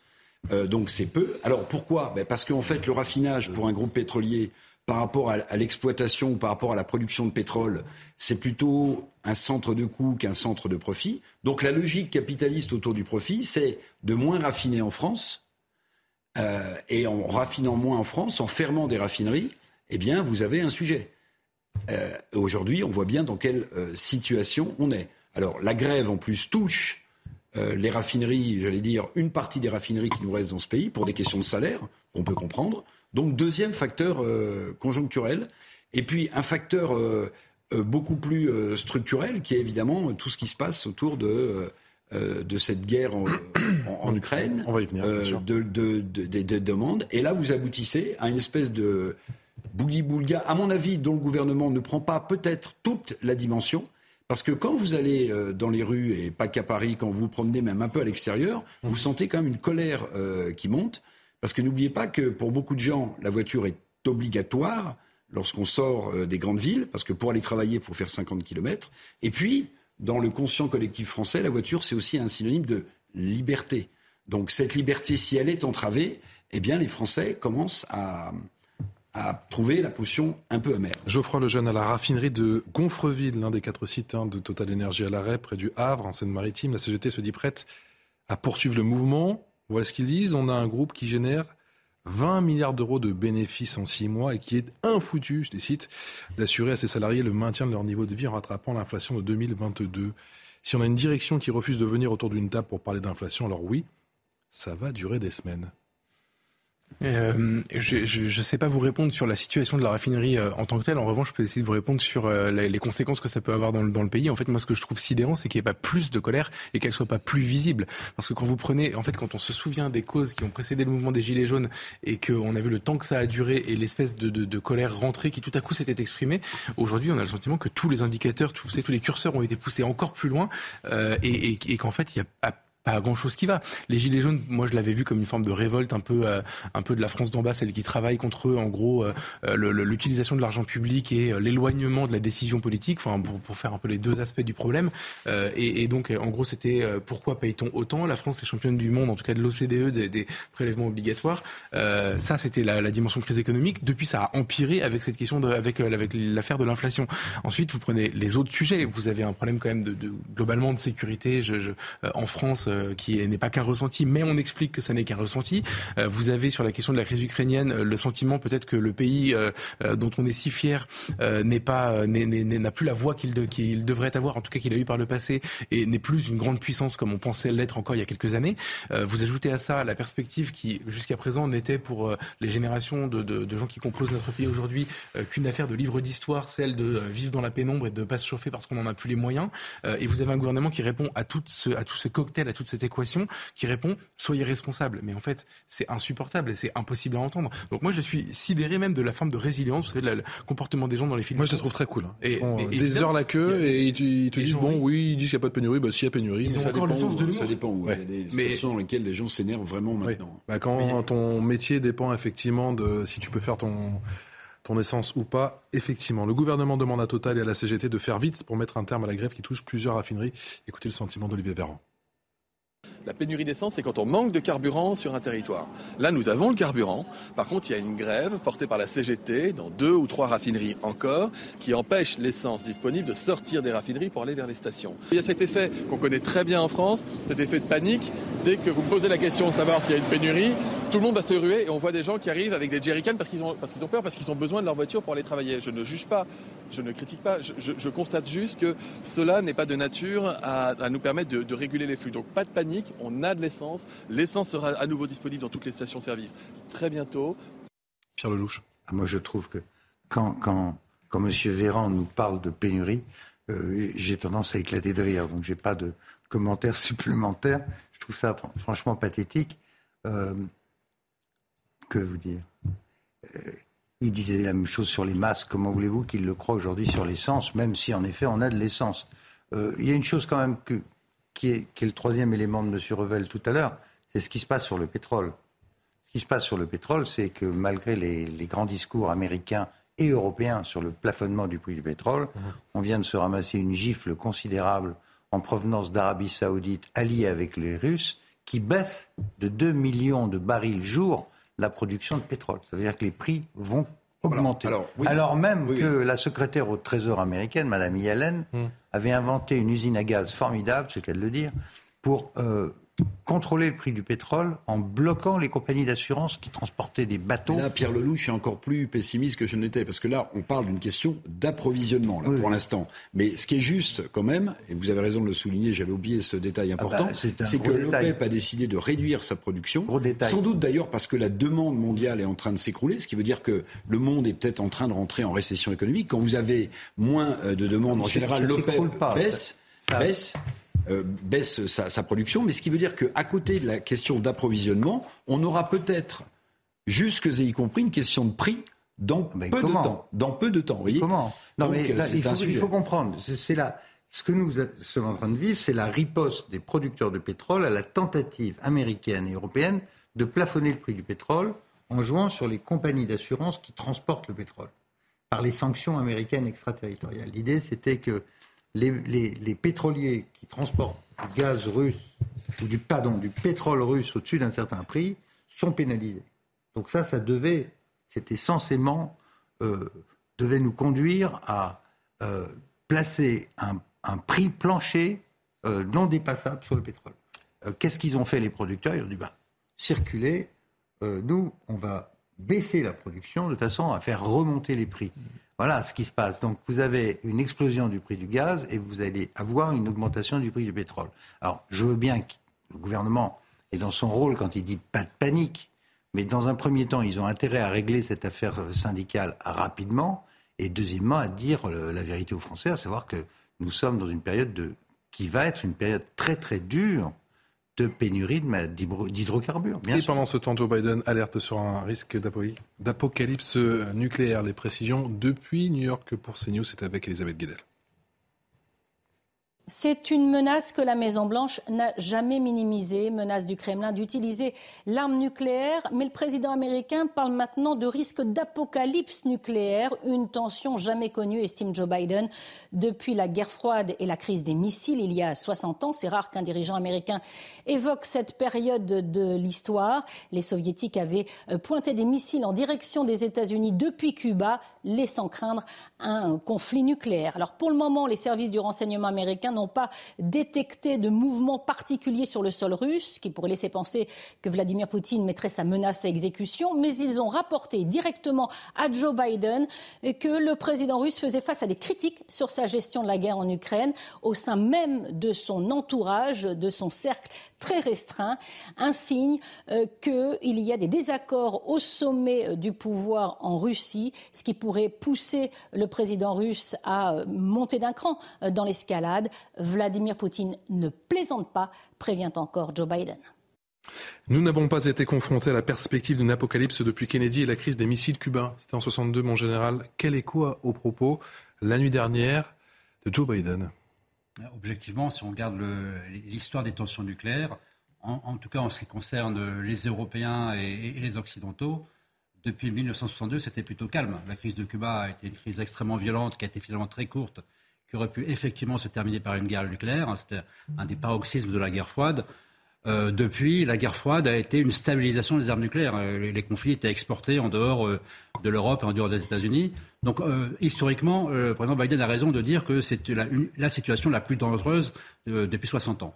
Après, sur le fond, on est vraiment dans un dialogue stratégique euh, de, la, de les États-Unis qui essaie de dissuader, c'est la dissuasion. Les États-unis essaient de dissuader. Ils s'adressent à qui les Américains? Ils s'adressent à Poutine, dissuader Poutine d'utiliser l'arme nucléaire qui risquerait d'entraîner un engrenage que personne ne connaît parce que ça n'a jamais produit. Et de l'autre côté, euh, ben Poutine, lui, essaie de, essaie de dissuader les Américains, d'aider les Ukrainiens euh, jusqu'au fait qu'éventuellement, ils pourraient perdre cette guerre. Donc c'est vraiment un dialogue dissuasif, c'est un dialogue qui est en, fond de guerre, en, fond de calendrier, parce qu'en réalité, la, la vérité, c'est sur le terrain aujourd'hui. Le terrain, c'est les combats qui se poursuivent dans le Donbass, c'est les combats qui se poursuivent dans, dans, la sud de l'Ukraine, et c'est des combats conventionnels, avec de l'artillerie, de l'aviation, de l'infanterie, c'est ça qui se passe aujourd'hui. Donc en fait, on prépare une échéance ultérieure mmh. qui n'est pas encore là et on continue à faire monter la pression sur ce sujet. Et la pression sur la dissuasion a commencé au premier jour de la guerre et elle se terminera le dernier jour de la guerre. Pierre Lelouch, c'est pas la première fois qu'on a ce débat encore une fois sur la dissuasion nucléaire, mais là, prononcer ce mot d'apocalypse. Armageddon, oui. Armageddon? Oui. C'est quand même pas anodin. Non, dans la bouche du président, c'est très important. Euh, la crise de Cuba avait duré 13 jours. Elle s'était terminée par une négociation secrète entre Américains et Russes qu'on a appris bien, bien des années après. Mm. Euh, les, les, Soviétiques avaient accepté de retirer leurs missiles de Cuba en échange du démantèlement de missiles américains qui étaient déployés en Turquie. Et ça, on l'a appris des décennies plus tard. Mais il y avait eu une négociation en sous-main. Aujourd'hui, euh, j'entends pas le mot négociation. J'étais heureux d'entendre le président Macron, d'ailleurs le seul point que j'ai trouvé vraiment positif dans son intervention. Il a dit il faut parler des escalades. C'est le moment de parler des escalades. Pourquoi? Parce que, euh, contrairement à ce qu'il pensait, Poutine est en train de perdre cette guerre. Et il la perd pourquoi? Il la perd parce qu'il se trouve non pas seulement face à l'armée ukrainienne, il se trouve face à une pluie d'armements ultra sophistiqués des Américains et à un renseignement américain qui est en temps réel. Et c'est ça qui fait la différence sur le terrain. C'est pour ça que je dis depuis longtemps que cette guerre, en fait, est une guerre, je pèse les mots, hein, c'est une guerre entre Américains et Russes non déclarés, mais par procuration. C'est les, Ukrainiens qui portent les armes, mais les armes sont américaines, le renseignement est américain, la planification des mhm. opérations elle-même, en tout cas la contre-offensive a été faite de l'aveu même des gens du Pentagone avec le Pentagone et l'état-major ukrainien. Donc les Russes disent, alors ça le sujet, si Poutine doit perdre cette guerre, il, ne peut pas perdre, il va escalader. Vladimir Poutine, fête aujourd'hui, c'est ont compris ça. 70 ans. 70 ans. Est-ce que la fête ou pas est gâchée? On en parle dans un instant. On continue bien sûr pendant une demi-heure à parler de cette situation, de cette contre-offensive ukrainienne. A tout de suite. De retour sur le plateau de Punchline, toujours en direct. Merci encore de votre fidélité. Éric Revel, journaliste, Geoffroy Lejeune, directeur de rédaction de Boulevard Voltaire, Pierre Lelouch, ancien ministre. Non? De valeurs actuelles. C'était Gabriel Cluzel. Ah, je, me suis trompé, excusez-moi, CBV, pardon, de valeurs actuelles. Autant pour moi, et le général Bruno Clermont, qui est consultant en défense. Merci de m'avoir rectifié, mon cher Eric. C'est parti pour l'info, le rappel des titres. C'est dans un instant avec Mathieu Devez. Mathieu Devez pour le rappel des titres. Du coup, moi, j'ai été chanté.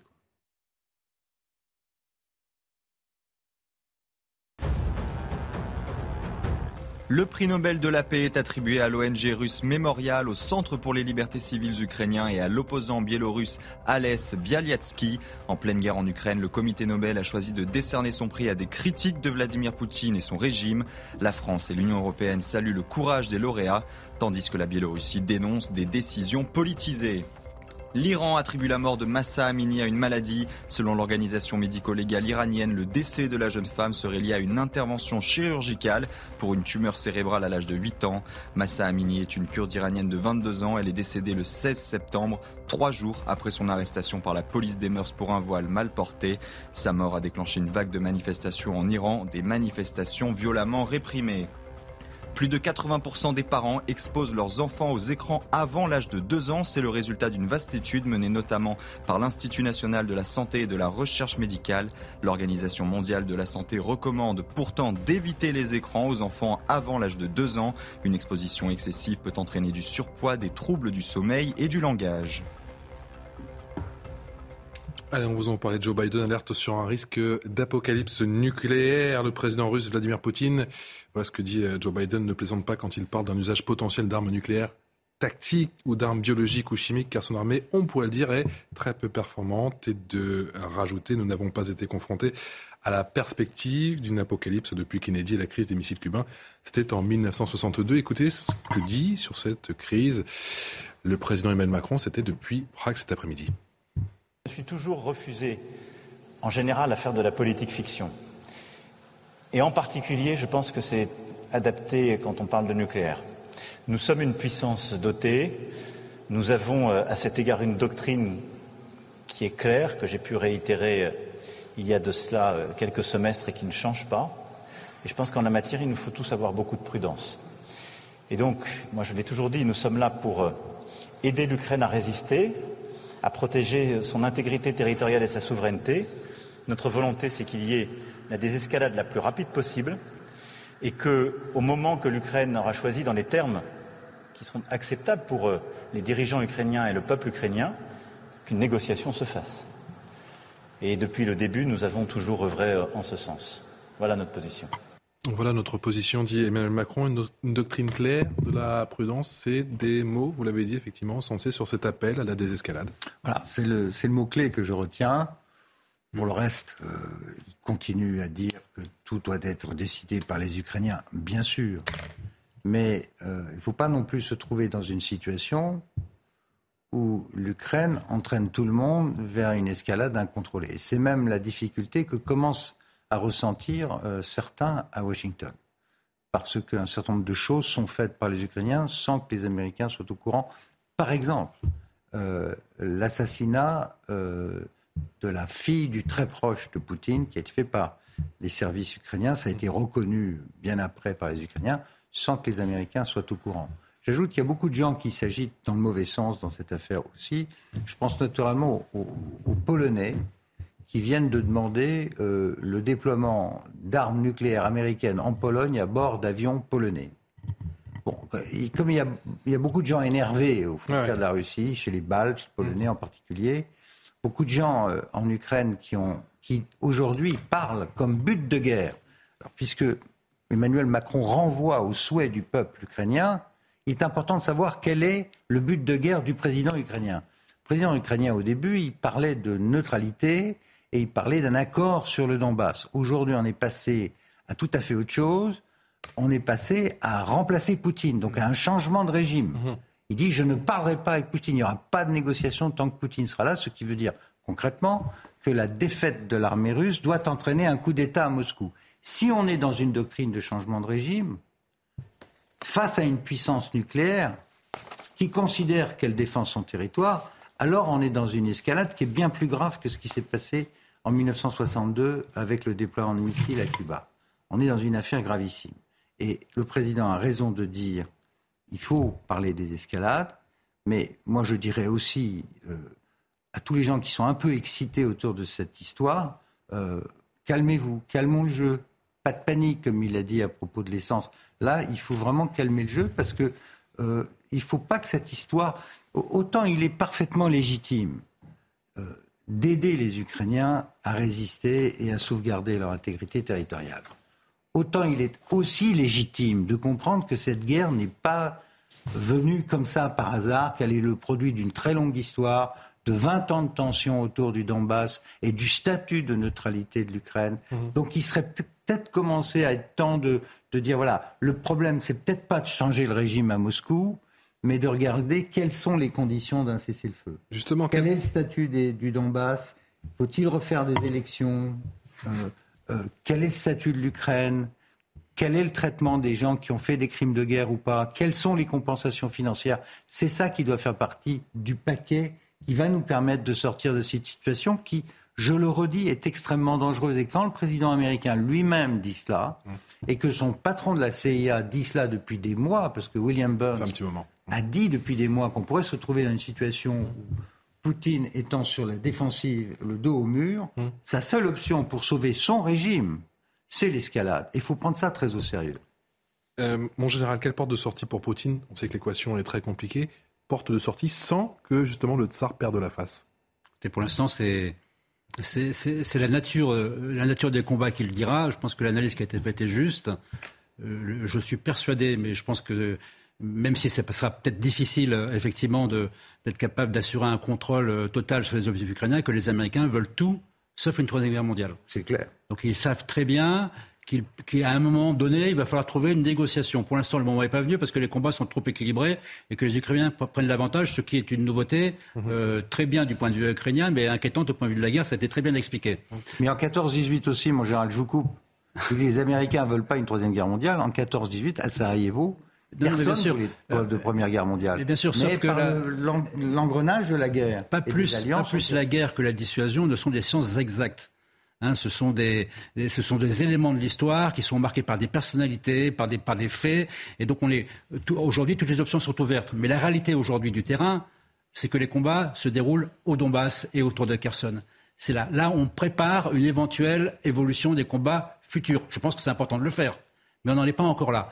L'hiver arrive, mhm. les renforts arrivent. Peut-être que les, les Russes vont, vont résister, peut-être que Kherson va tomber rapidement. C'est à nouveau la vérité du terrain qui va décider du sort de cette guerre. Et pour l'instant, euh, on les combats sont en cours. Hein. je pense que c'est important de le dire. Les combats sont en cours, l'hiver arrive. Normalement, euh, les, choses sérieuses, en quelque sorte, reprendront euh, à la fin de l'hiver, c'est le mois de février. La vérité du terrain, on en parle dans un instant, juste après le sentiment de Volodymyr Zelensky. Il a pris la parole, le président ukrainien. Je vous fais réagir tous les deux juste après. C'est quelques mots. Il demande eh bien, à ce que l'UE mette encore un peu plus la pression. Écoutez. Je vous remercie beaucoup pour l'adoption du huitième paquet de sanctions de l'Union européenne, qui inclut notamment le pétrole russe. Nous devons continuer à avancer dans cette direction, celle de la pression sur le secteur énergétique russe, sur cette principale source de revenus de l'État agresseur. Est-ce qu'on va pouvoir sortir de cet engrenage ou pas, Eric Revel? Bah, Bon, moi je ne suis pas un expert, mais je note quand même qu'il y, y a des grandes personnalités qui ont pris la parole ces dernières semaines et qui pourrait peut-être euh, montrer qu'il y a un changement d'attitude des alliés historiques euh, de la Russie et de Vladimir Poutine. Je pense euh, à l'Indien, je pense au président chinois, qui ont appelé quand même depuis plusieurs semaines à la négociation, justement. Alors, ce qui se joue quand même, et Pierre Lelouch le disait tout à l'heure, c'est que finalement, par Ukraine interposée, on assiste à, à deux, puissances euh, qui s'affrontent, la Russie et, les États-Unis, mais j'y rajouterai la Chine, Pierre Lelouch, parce qu'en réalité, ce qui se joue aussi, c'est le leadership mondial économique entre les États-Unis et la Chine. Or, la Chine euh, ont été montrés du doigt au moment de la crise euh, sanitaire. On a dit trop de mondialisation tue la mondialisation. Le modèle chinois, finalement, nous coûte très cher. Nous avons désindustrialisé notre pays. Mais dans le même temps, les Chinois, je pense, ont un intérêt objectif à ce que cette guerre en Ukraine ne dure pas trop longtemps, parce qu'une partie des nouvelles routes de la soie, qui est l'expansionnisme économique chinois, passe par l'Ukraine et passe par euh, Odessa. Donc d'une certaine manière, cette guerre en Ukraine, je ne vais pas dire qu'elle arrange les États-Unis, mais en tout cas, elle permet de contenir pour l'instant le déploiement des routes de la soie chinoises qui passent par l'Ukraine et qui arrivent euh, en Europe. Mais est-ce que la Chine va longtemps se contenter de cette situation qui obère euh, le développement de son économie via ces nouvelles routes de la soie Je ne le crois pas. D'où peut-être, d'où peut-être la demande du président chinois, enfin en tout cas pardon, du porte-parole du ministère des Affaires étrangères chinois à des négociations euh, euh, entre l'Ukraine, la Russie et, et, ses alliés. Donc c'est peut-être par là, peut-être que la négociation peut prendre, parce qu'évidemment les Chinois l'Inde sont des puissances euh, colossales. Le sommet de Samarkand est passé tout à fait inaperçu, me semble-t-il, en Ouzbékistan, mais il a regroupé précisément ce qu'on appelle les BRICS, tous ces pays mhm.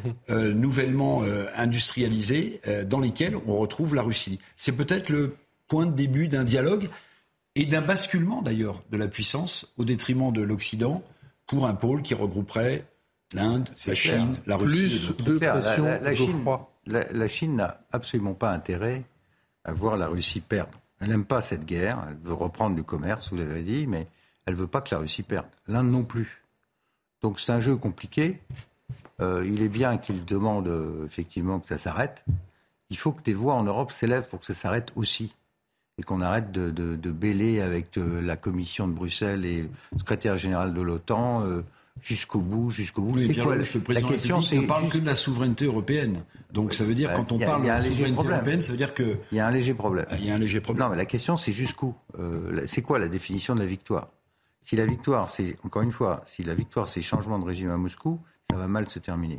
Si la victoire, c'est un compromis sur le statut de l'Ukraine Mmh. et des élections dans les territoires contestés, on peut en sortir, avec les réparations qui vont avec, l'aide économique et les garanties de sécurité pour l'Ukraine. C'est ça le paquet diplomatique que les chancelleries doivent d'ores et déjà préparer. Il y a aussi le paquet économique. On en est au huitième train de sanctions avec euh, Volodymyr Zelensky qui demande encore plus de pression. Est-ce que c'est censé Moi, je suis, d'accord avec ce que disait Pierre Lelouch tout à l'heure sur le comportement de Zelensky. En fait, j'ai l'impression qu'il y a eu un changement quand même majeur pendant cette guerre. C'est que euh, au début, on a tous, en, tout cas, moi, j'imaginais comme tout le monde, et j'entendais surtout tout le monde dire que ce serait extrêmement rapide et que la puissance était incomparable entre celle, enfin, la Russie et l'Ukraine, et que, finalement tout le monde a réalisé que la- la- l'armée russe n'était pas au niveau qu'on croyait. Et je pense que les Américains ont réalisé également et que leur but de guerre à eux aussi a changé. C'est-à-dire que euh, a vécu quand même un, vous avez dit 20 ans de tension dans la région, euh, 20 ans de tension et surtout deux, trois années de tension, euh, de, de, de paroxysme de tension juste avant cette crise que des experts comme vous euh, ont vu, en fait, ont anticipé. Moi, je, raconte à beaucoup d'amis cette anecdote. Pierre Lelouch m'a envoyé un texto trois mois avant euh, pour parler d'une tribune dans Valeurs Actuelles en m'expliquant que ça allait mal finir très rapidement. C'est-à-dire que je vous rends au moins, vous avez fait partie des gens qui l'avaient vu les Américains ont été euh, à l'origine de ce, de, de ce conflit. L'OTAN et le, le statut de l'Ukraine étaient évidemment un, un objectif extrêmement fondamental. pour Vladimir Poutine. Donc il y, a eu ce, il y a ce conflit et je pense, je le soumets à votre sagacité, que le, le but de guerre des États-Unis a changé pendant le conflit. C'est-à-dire quand ils ont réalisé qu'ils pouvaient, voilà, ils pouvaient aller plus loin, tout à coup on a voulu autre chose. Ce qui conduit euh, Zelensky à demander la semaine dernière le départ de Poutine, ce qui était quand même très très euh, déroutant, euh, puis à dire dans les jours qui ont suivi que euh, les soldats russes seraient tués un par un s'ils continuaient à mener cette guerre. Donc aujourd'hui, euh, j'ai le sentiment, moi, quand on parle de désescalade, qu'en réalité on fait exactement l'inverse et qu'il y a une escalade qui conduit à ce type de déclaration euh, sur le nucléaire. Je vois, je, je vois pas tellement de de- d'éléments positifs. Et, euh, et Encore une fois, les Polonais, qui sont les voisins, qui demandent des armes nucléaires américaines sur les avions polonais, franchement, euh, c'est pas de nature, moi, euh, à, à calmer le jeu. En général. Euh, euh, Peut-être rajouter deux points pour essayer de, de complexité, complexifier une situation complexe. D'abord, je note que les Américains, euh, à deux propositions euh, très étranges ou très allantes de Zelensky, n'ont pas répondu. L'adhésion immédiate à l'OTAN, pas de position américaine sur le sujet, et, et le fait que Poutine ait déclaré qu'il refuserait de négocier euh, n'importe quel cessez-le-feu avec Poutine. Donc il encourageait un changement de régime. Pas de réponse des Américains sur le sujet. Deuxième point important, a priori, de la même manière que les États-Unis ne veulent pas une troisième guerre mondiale parce qu'ils ne sont pas prêts, la Chine, qui soutient la Russie, ne veut pas non plus une troisième guerre mondiale maintenant parce qu'ils ne sont pas prêts non plus. Donc le calendrier de Poutine, enfin Poutine, il a vraiment attaqué au pire moment, dans les pires conditions. Et ça, ce sont quand même des facteurs favorables à la désescalade dans la durée. Il faut savoir que si on commence à jouer, si j'ose dire, avec le, le passage à des armes nucléaires tactiques en Europe, c'est en Europe que ça va se passer. Hmm.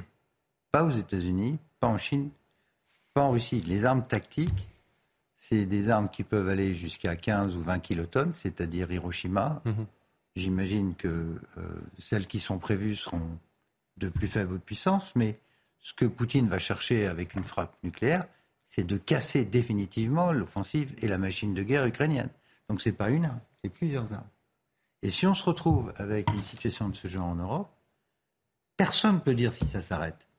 Parce que la pression sera très très forte des Européens sur les Américains pour que quelque chose se passe, au moins sur le plan d'une riposte conventionnelle de l'OTAN, qui elle-même déclencherait d'autres choses.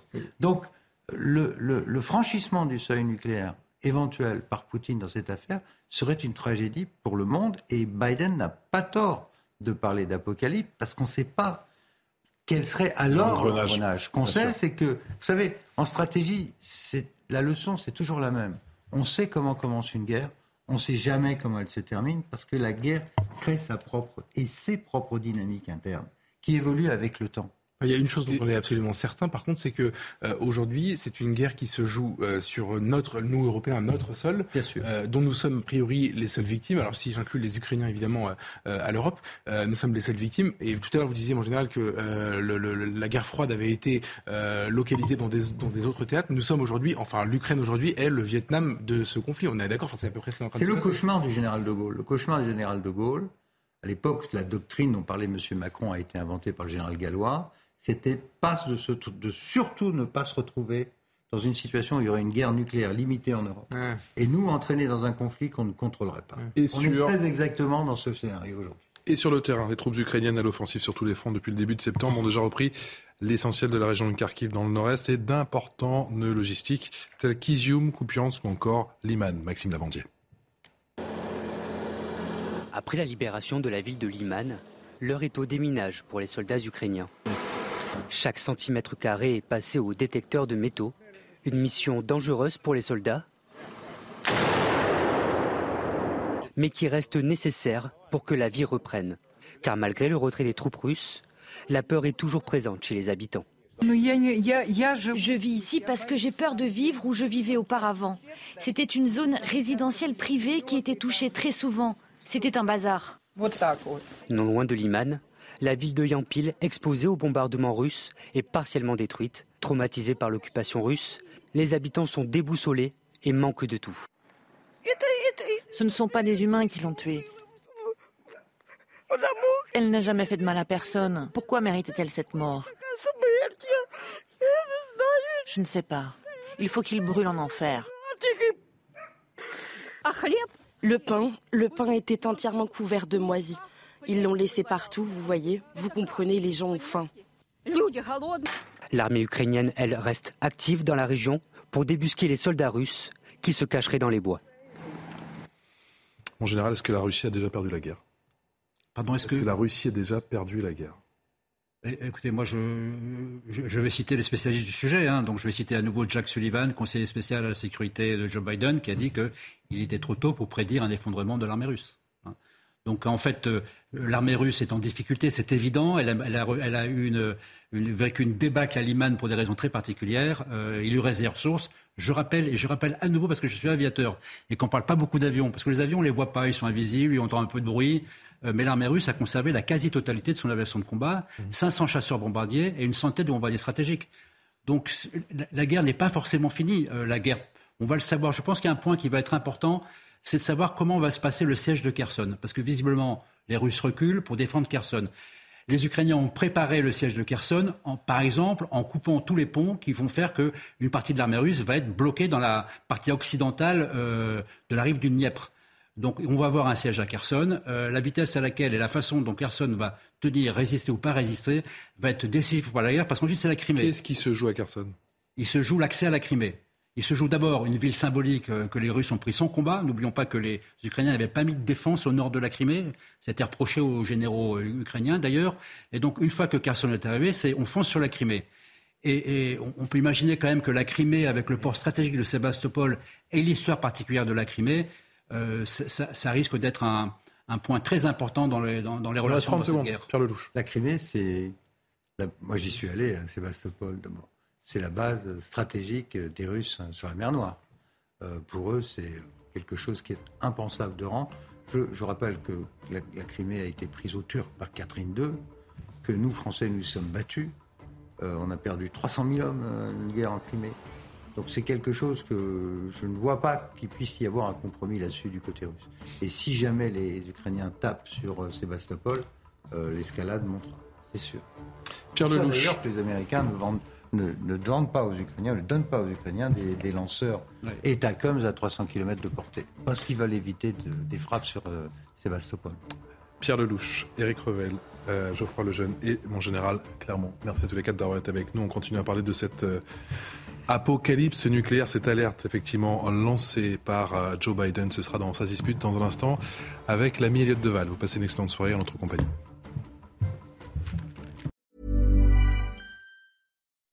When you make decisions for your company, you look for the no-brainers. If you have a lot of mailing to do, stamps.com is the ultimate no-brainer. Use the stamps.com mobile app to mail everything you need to keep your business running with up to 89% off USPS and UPS. Make the same no-brainer decision as over 1 million other businesses with stamps.com. Use code PROGRAM for a special offer. That's stamps.com, code PROGRAM.